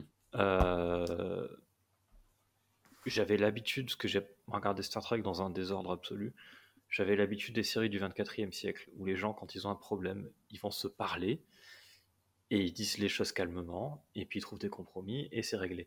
Et, du coup, j'étais là, mais qu'est-ce qui. C'est quoi ce délire? Ça ressemble. C'est complètement indigne d'officier Starfleet d'agir comme ça. J'étais choqué. Les premières secondes, les premières, peut-être la première minute, euh, peut-être encore après la fin du combat, j'étais encore voilà. Et après, ça, je me suis rappelé. Je me suis dit, on est au 22e siècle. On n'est pas dans l'utopie du 24e siècle. Exactement ce que tu dis. Et j'ai trouvé ça génial de d'avoir cet aller-retour, euh, on va dire, d'interprétation pendant que je regardais l'épisode. Et me dire, ah mais oui, c'est logique. C'est c'est pas des humains du, du futur, là, c'est presque des humains comme nous. Euh, bon, en fait, il, y en a qui argumenteraient qu'eux, ils sont encore plus, plus primitifs que les humains de- des années 2000. Après, ils sont sous pression quand même. hein. Ils sont Mais, en train de- de- euh, d'empêcher une guerre euh, interstellaire. hein. Mais euh, non, mais oui, non, mais voilà, non, mais je, je pense que Intrastellaire. c'est Intra- ça marche. ça marche d'autant plus si tu regardes un peu les séries de l'époque et les gens ils, ils se tapent sur la gueule. euh, Tout le temps. c'est- c'est- c'est- Juste ça, fait partie de, ça fait partie de la culture du, du truc, quoi. Donc, euh, donc vraiment là, et c'est ce que je voulais dire euh, clairement dans, dans mon, message que tu, que tu m'as gentiment rappelé, Rémi. Euh, et c'est vraiment la série assume son côté préquel à fond. Et, et c'est ce que je disais, je pense que j'en ai déjà parlé dans, dans, l'émission. Dans le sens où vraiment ça permet à Star Trek de montrer sur trois siècles l'évolution de l'humanité. Hmm. Tout à fait. Parce que, parce que Kirk, c'est pas non plus un officier de Starfleet du 24e siècle. Il Non. est toujours Très loin. plus ça. impulsif, plus agressif, Ouais. euh, etc. Mais il est plus mesuré que, euh, que Reed et Ace. C'est vrai. Il a des meilleures Et puis, de euh, combat. Le, le- le double tranchant de la main, ça m'a un petit peu rappelé le, le, le Kirk fou. Mm. hein, euh, bon, lui, c'était plus du double fist ou des trucs comme ça. Mais euh, il a- le fait aussi, hein, le double tranchant de la main. J'ai- une image en tête. C'est euh, c'est euh, le double tranchant de la main, c'est très efficace. hein, ça peut faire très mal, mais euh, le problème c'est que c'est très compliqué à placer parce que c'est un geste long et lent et direct. Donc euh, le temps que tu fasses ça, le mec il a le temps de te bourriner, de te parer. de- Enfin, faut vraiment le faire à quelqu'un qui est déjà bien amoché. Je le sais, je le fais souvent. Je comprends par contre pourquoi ma mère à l'époque. Ma mère, non, te, ma- te double fister. J'étais un enfant, j'avais pas le temps de réagir évidemment. Euh, non, Ah. euh, euh, non elle, elle est grande fan de Star Trek, elle a toujours aimé ça. Puis dans les années 90, ben, elle était grande fan des trois séries successives. Puis quand Enterprise est sortie, elle était comme non, c'est pas pour moi. Puis je me rappelle qu'à l'époque, elle disait, tu sais, les gens sont violents, les gens sont tout nus. Ça me convient pas, je veux pas regarder ça. Donc du coup, cet épisode illustre les conflits qu'elle avait avec la série. Mais voilà, c'est ça. Mais c'est marrant parce que on reproche à une série d'être, euh, enfin, de, de- d'être ce qu'elle n'est pas en fait. C'est-à-dire qu'elle l'est parce que on parle d'une autre époque. Donc en fait, euh, les gens ne veulent pas voir la construction d'une utopie, ils, ils veulent voir l'utopie directement. Mm. Euh, j'ai pensé à toi, Sean, euh, parce que j'ai oublié de te dire, euh, c'est un peu plus personnel, mais il y a quelques les gens vont noter à quel point je suis raciste parce que je, je m'apprête à dire quelque chose de nul et de faux. Euh, je suis désolé, euh, mais tu vas comprendre très rapidement. Euh, ma, un de mes beaux-frères est parti vivre en Australie. Et en C'était fait, tu n'es pas australien. Je- suis désolé. Content Comment de savoir. D'ailleurs, toi, moi, je, je connais des gens qui vivent en Belgique. Ouais, voilà. désolé, excuse-moi. Je... euh, J'avais pas préparé, hein, c'était vraiment premier, et puis euh, quand je me suis rendu compte que j'allais dire une connerie, donc je, bon, Ça arrive mais très bon, il fallait que je la termine. Quoi. Quand les gens, quand les gens apprennent que je viens de Nouvelle-Zélande, ah, je connais quelqu'un en Australie. Parfait. Ouais, tant mieux. Très bien. Non, mais en plus, je le sais que c'était pas australien, quoi. Bref. Bon, voilà. Il, il habite à Brisbane, euh, si, si Je vous lui souhaite de ne, pas, de ne pas mourir parce que tout est piqué là-bas. Piqué par un scorpion, je sais pas quoi. On continue? Allez, toutes mes excuses pour cette euh, encart euh, raté. Euh, scène numéro 21. Dans une cabine random, un membre d'équipage voit passer l'extraterrestre tranquillou bilou. Sur le pont, Tipol dit qu'il détraque les systèmes et que grâce à cela, on peut savoir où il se trouve. Reed et Ace tentent de l'intercepter, mais leurs armes sont inefficaces. Juste comme ça, je suis pas mal sûr qu'il y a des effets psychologiques à long terme. Ça, là. Deux. Ben, de voir quelqu'un passer le mur puis rentrer dans, tes, euh, dans, ta, dans ta chambre comme ça. Je... Ouais. C'est vrai. Ouais, je pense qu'elle y pense toujours. L'actrice ou le personnage? Non, non, le personnage, oui. Euh, je sais plus où j'en suis. L'extraterrestre se dirige vers la salle des machines. Il assomme Tucker qui prend une, position de, vient chercher la bagarre, sauf qu'il se fait rétamer direct, euh, et monte sur le moteur, puis plonge sa main dedans. Reed établit un plan consistant à technoblablater le technoblabla, ce qui aura pour résultat d'inverser la polarité. Hayes et lui appliquent le plan, et c'est une réussite L'extraterrestre prend un gros coup de jus et est projeté au sol. Les deux hommes, anciens ennemis, sont désormais de vrais bros. C'est bien, c'est des professionnels. Euh, c'est des bons. C'est ce que je voulais dire euh, pendant la, après la bagarre. J'ai oublié, de toute façon, j'ai dit tellement de trucs que c'est bien de, de, le dire après. C'est que dès que l'alerte sonne, ils arrêtent d'être en lutte. Et ils redeviennent des professionnels tout de suite. Oui. Ils partent ensemble, ils, y vont du même pas et, euh, ils collaborent pendant, toute la gestion de la crise euh, avec l'extraterrestre. Ils sont, ils sont côte à côte et ils agissent de manière synchronisée. Des purs pros. Et ça, eh ben, ça nous rappelle un petit peu euh, que finalement, ils savent faire la part des choses et que même s'ils étaient prêts à s'égorger il y a deux secondes, ils savent que là, il faut agir et, et ils arrivent à se remettre tout de suite dans, euh, dans un état de collaboration. Et euh, est-ce qu'un humain du 21e siècle qui est dans l'état psychologique où ils étaient alors qu'ils étaient en train de se taper dessus est capable de faire ça? Je sais pas. Pas un humain moyen, on va dire je dis je sais pas parce que j'ai pas, j'ai pas la réponse, hein, euh, vraiment. L'humain moyen, je sais pas, mais le, le soldat endoctriné américain euh, patriote, euh, oui, je suis pas mal sûr que ils mettent absolument leur différence de côté pour s'en aller tabasser quelqu'un. Ok. Je, je le pense, j'en sais rien. Dites-moi si j'ai tort. On sait pas. C'était chouette. L'extraterrestre fait bien flipper et c'était. Scène numéro 22. Au mess, Tucker dit bonjour à Tipol. C'est tendu. Et ouais, rappelez-vous, il y a deux scènes, euh, il y a une demi-heure dans notre enregistrement. Ils ont. Euh, hein. On apprend qu'il faudra au moins une journée à l'Enterprise avant de repartir. Tucker change de sujet et voudrait parler de leur relation. Mais Tipol botte en touche, prétextant que c'était une expérience sociale. I don't buy it. Tucker dit alors Ok, alors on garde ça secret, on ne recommence pas. Elle dit Ok. Mais Tucker rajoute On continue la neuropression par contre. Hein. Elle boit sa tasse toute gênée et j'ai le cœur qui fait roudoudou. Remarquant à peine que nous avons là la fameuse scène mémique de Tipol buvant son café et que Cole est complètement sorti de cette histoire. juste, je vous montre à l'écran cette scène euh, qui me fait triper. Donc, elle boit sa tasse et elle se cache. Et ça, c'est utilisé euh, en ce moment sur Internet euh, pour euh, faire des blagues. plein de blagues, tu peux faire plein de trucs avec ça, c'est assez génial. Voilà. Elle joue bien. Oui.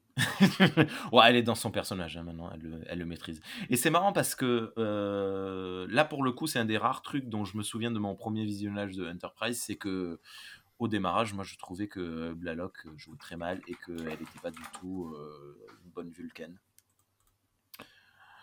Euh, je pense que c'est parce que j'étais euh, perturbé par le fait de, de, de, voir malheureusement une femme très sexualisée avec des lèvres botoxées jouer le rôle d'une vulcaine. Donc j'arrivais pas à faire la part des choses. Et maintenant, là, je, je trouve que c'est une excellente vulcaine.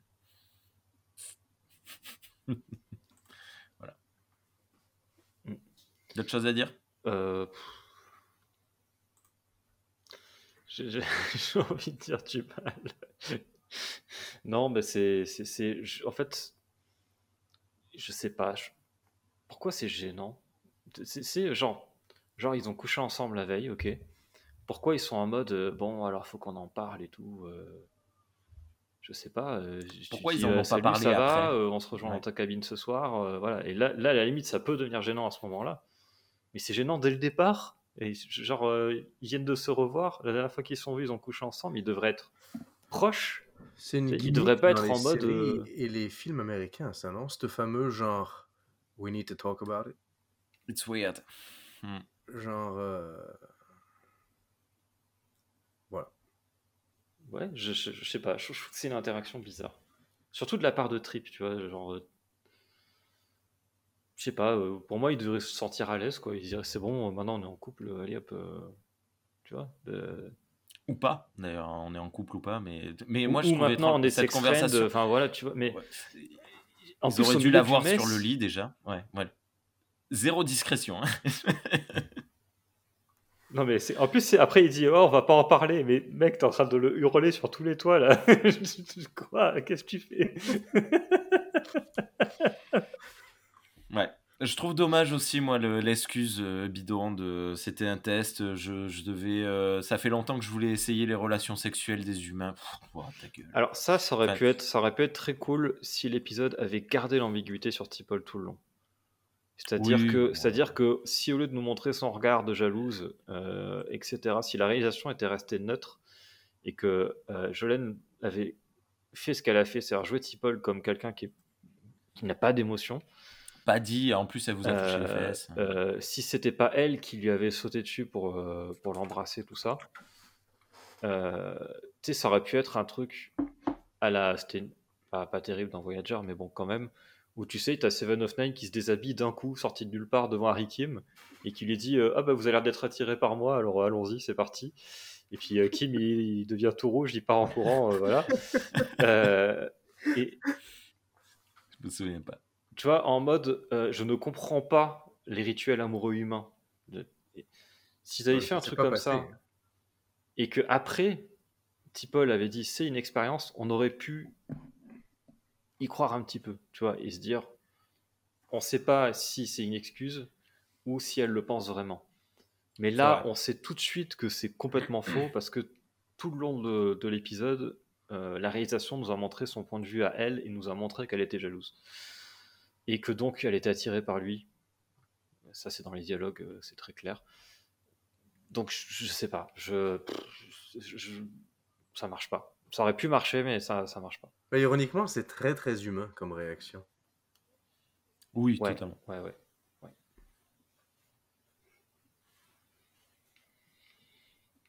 Et même euh, très humain, euh, genre des années 60, tu sais, où euh, les femmes, il faut pas qu'elles soient agentes dans leur sexualité, tu sais, il faut qu'elles soient passives et elles- elles ne, n'aillent pas en avant, c'est genre... euh, c'est les années 2000, frère, euh, c'est long, quoi. Ah Il y, a- y y les meufs euh, du Mako qui tapent le cul des mecs euh, en, en- en pleine séance d'entraînement devant tout le monde sans que ça gêne personne. C'est scandaleux. Euh, là, là elle est en mode ah avec non, ça, avec euh, cette il faut, il faut que je puisse euh, avoir euh, une, euh, comment on dit, euh, une excuse plausible, euh, machin. euh. Enfin, je sais pas. Ok. Bref, je trouve que ça, ça vraiment, c'est le, le- de, de, toutes les- de tout le truc que, qui m'a ennuyé avec cette histoire. Je trouve que c'est le point culminant. Euh, et le fait que Cole, euh, Amanda Cole, soit complètement évacuée de l'histoire. On sait pas ce qu'elle est devenue après ça. Ça, Enfin, c'est- à ce moment-là dans l'épisode. Je Bah, si Peut-être que plus. va continuer à faire des séances euh, avec elle, euh, tu sais, genre pour l'aider. Hmm. Mais j'imagine que Trip, euh, tu sais, il va lui dire écoute, stop, on s'arrête là. Bon, bref. Allez, on va terminer l'épisode. Scène numéro 23. Dans son bureau, Archer met un gros savon à Reed et Hayes. Euh, les maquilleurs euh, et maquilleuses ont eu la main lourde sur leurs deux visages. Moi, J'adore, j'ai pris la capture d'écran parce que je trouve ça génial. Ils ont l'air tellement cons avec, la... avec leurs blessures de partout sur la tronche. Alors, c'est exactement ça. Et d'ailleurs, sur les forums, j'ai l'impression que beaucoup ont pris cette scène très au sérieux. Mais moi, j'ai plus l'impression d'avoir une comédie, non? Mm. Quoi qu'il en soit, c'est réglé entre les deux. L'interphone sonne, l'alien de la semaine est réveillé. Euh, c'est une. euh, Oui, d'ailleurs, tu as noté après. Hop. Euh, Archer leur met un savon monumental et c'est compréhensible. Ouais, ça, c'est- Et c'est ça qui est assez génial parce que justement, Archer, là, pour le coup, il est sous pression parce que l'extraterrestre, ce qu'on vient de vivre quand même, le vaisseau, il a failli péter, quoi. Mm. Donc, euh, il est sous une pression assez énorme. Et tu as les deux autres qui sont responsables de la sécurité euh, dans leur partie qui, euh, qui passent leur temps à se bagarrer, machin. Enfin, ça, ça va pas du tout, quoi. Et donc, euh, il leur met un savon monumental, ce qui est logique, Mm. mais la scène, je trouve, est humoristique. Et c'est bien dosé. Ah bah, c'est vraiment deux gamins qui se sont pris la main dans un, se sont fait prendre la main dans, un, dans le paquet de bonbons. euh, Enfin, ils, ont, ils, ils vraiment l'air ridicules, quoi. Tu- Et, euh, et du coup, Archer sort. Et, euh, et là, c'est dommage, par contre, ça aurait dû être à Hayes de dire euh, Vous pensez qu'on peut. qu'on peut. Je sais pas comment on dit en, en français. Dismissed. Au repos. Ouais, peut partir. ouais. C'est Reed qui le dit. Et c'est dommage parce que Reed, il devrait connaître euh, Archer et dire euh, Non, on va rester pendant une demi-heure. on va rester là. Faut qu'on reste. on va rester là. Vaut mieux qu'on reste là. Euh, Ah, mais dans- est-ce qu'il s'est dans déjà un- pris un savon comme ça par Archer aussi? Peut-être pas. Donc peut-être qu'il il sait vraiment vrai, pas, tu sais. genre, et, et ça, c'est la preuve que là, il y a un côté humoristique dans la scène, parce que tu, tu mets pas ça dans une scène sérieuse. C'est une bonne manière de se faire réengueuler. Les, les gars, ils restent là pendant 30 minutes. euh, Capitaine, il revient. Qu'est-ce que vous foutez encore là? Ou alors ils, ils partent et il se dit euh, Archer, ouais, je les ai bien engueulés, je vais retourner une dernière. Ou alors, vous ouais. êtes pas là Il les voit sortir, tu sais, sur la passage. Qu'est-ce que vous foutez? Ah, Euh, dans, Ouais, un autre, dans un autre épisode, je pense que... Parce que là, du coup, on, on a tout le conflit entre eux deux. Dans un autre épisode, je pense qu'un officier de sécurité aurait été euh, posté... euh, L'un des deux aurait été mis euh, à Sick Bay avec l'alien en permanence. Ah, hmm. Reed ou un de ses. euh, Oui, c'est vrai. Un de ses agents. Scène numéro 24. Dans l'infirmerie, Flox annonce que c'est la fin. L'extraterrestre fluctue et menace de disparaître à tout moment. Archer est ultra énervé et enchaîne les questions. Tu n'es pas là par hasard. Euh, pourquoi tu t'en prends à notre vaisseau, etc., etc. Mais l'extraterrestre ne dit qu'une seule chose. Lorsque les Xindi auront détruit la Terre, c'est mon peuple qui gagnera. Avant de disparaître totalement. Fin de l'épisode sur cette fin euh, assez abrupte. Euh, et euh, j'ai trouvé que c'était un très bon épisode. oui. Et c'est la scène à laquelle on faisait référence tout à l'heure. Là, on sait maintenant qu'il y a un lien entre les constructeurs de sphères et les Mm. Xindi. Et avec la guerre froide temporelle. Si on recolle les morceaux. Parce que c'est c'est le, le gars du futur, là, qu'on sait pas qui c'est. Ah, on n'a pas fait la capture d'écran. Thierry, Ah oui, c'est vrai, je voulais le faire après le combat, mais euh, j'ai- il y avait tellement de trucs à dire que voilà. Oui, oui, en plus j'avais dit une grosse saleté. On y On va fait le- 3, 2, 1, go Qu'est-ce que tu fais Thierry, il bouge, c'est pas une vidéo d'écran. J'essaye d'imiter Carrie Fisher quand elle chante dans le Star Wars Holiday Special. Tu n'as pas de cocaïne sous la sous, sous- sous les. Tu pas-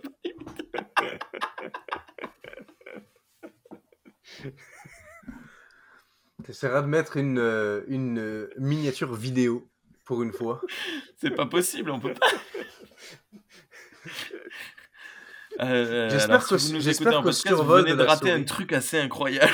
J'espère qu'au survol de la souris sur YouTube, tu sais, on Ça voit. plose- ça- on voit un. On peut le changer ça C'était c'était c'était euh, c'était particulier. Merci euh, pour cet instant. euh. Merci beaucoup Thierry. Du coup, on t'a coupé. Je sais plus ce que je voulais dire.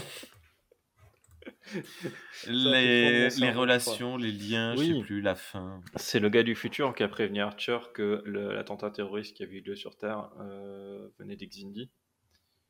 Et que. euh, et je sais plus trop les détails qu'il lui a donnés. C'est euh, donc un Sullivan. Ce, qu'on comprend, c'est que les. euh, que les, les créateurs de sphères font partie de la guerre froide temporelle et ils savent que euh, dans le futur qu'ils veulent éviter, euh, la Terre les empêche de reconfigurer Mm. euh, l'étendue delphique euh, euh, sur le, le mode dont Ouais. ils ont besoin pour coloniser cet univers-là. Voilà. Donc ça refait le lien avec tout en fait. Voilà. ouais, non, mais c'est assez excellent. Et c'était c'était très cool. Et limite, tu vois, cette, euh, cette, cet arc-là des trois, comme tu disais, c'est le plus important techniquement des, des, des trois. Mais en fait, il aurait mérité un épisode centré entièrement, un peu plus développé. Pas forcément que avec cet extraterrestre. Je, je sais pas, je, je suis pas scénariste, je sais pas écrire d'histoire ou quoi que ce soit. Mais hum, c'est limite dommage qu'il soit noyé au milieu des deux autres histoires.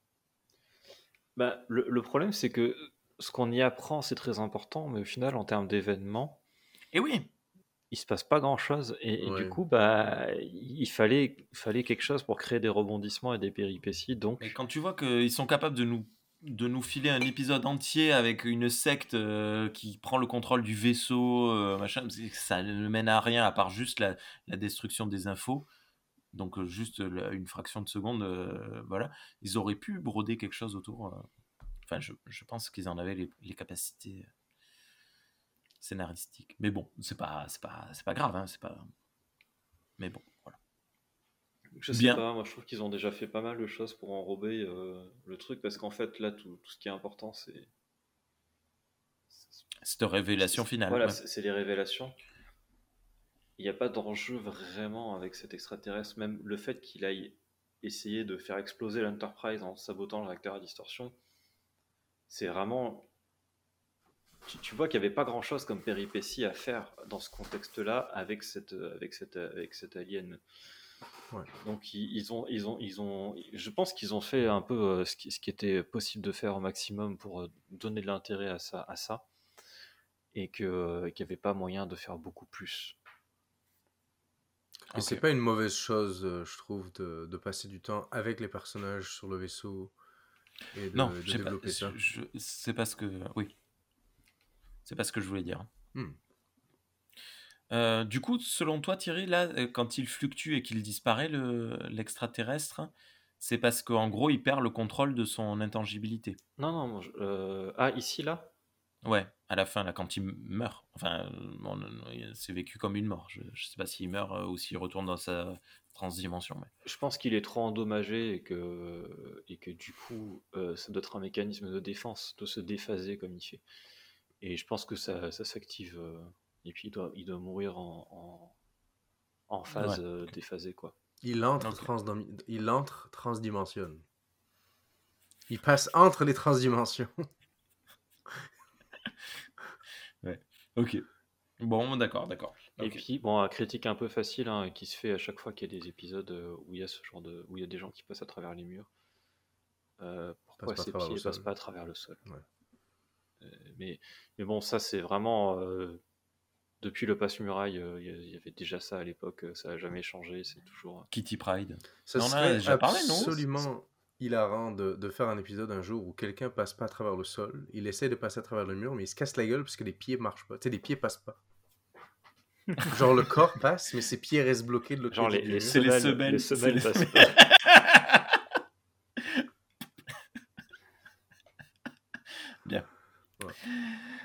Ben écoutez, merci beaucoup à tous les deux pour euh, cette euh, review d'épisode. Euh, c'était c'était chouette. Je suis content d'avoir vu cet épisode et d'en avoir parlé avec vous. Et vous, dans les commentaires, dites-nous ce que vous en avez passé, si vous avez tenu les deux heures. Partagez, likez, commentez. Oh. Et ouais, j'ai dit qu'il fallait pas que je le dise, mais bon, il faut que je le dise des fois. Qu'est-ce qu'on dit maintenant? À bientôt? À bientôt, Thierry? À bientôt. Bonne soirée et à bientôt, Sean. À bientôt. Bonne soirée.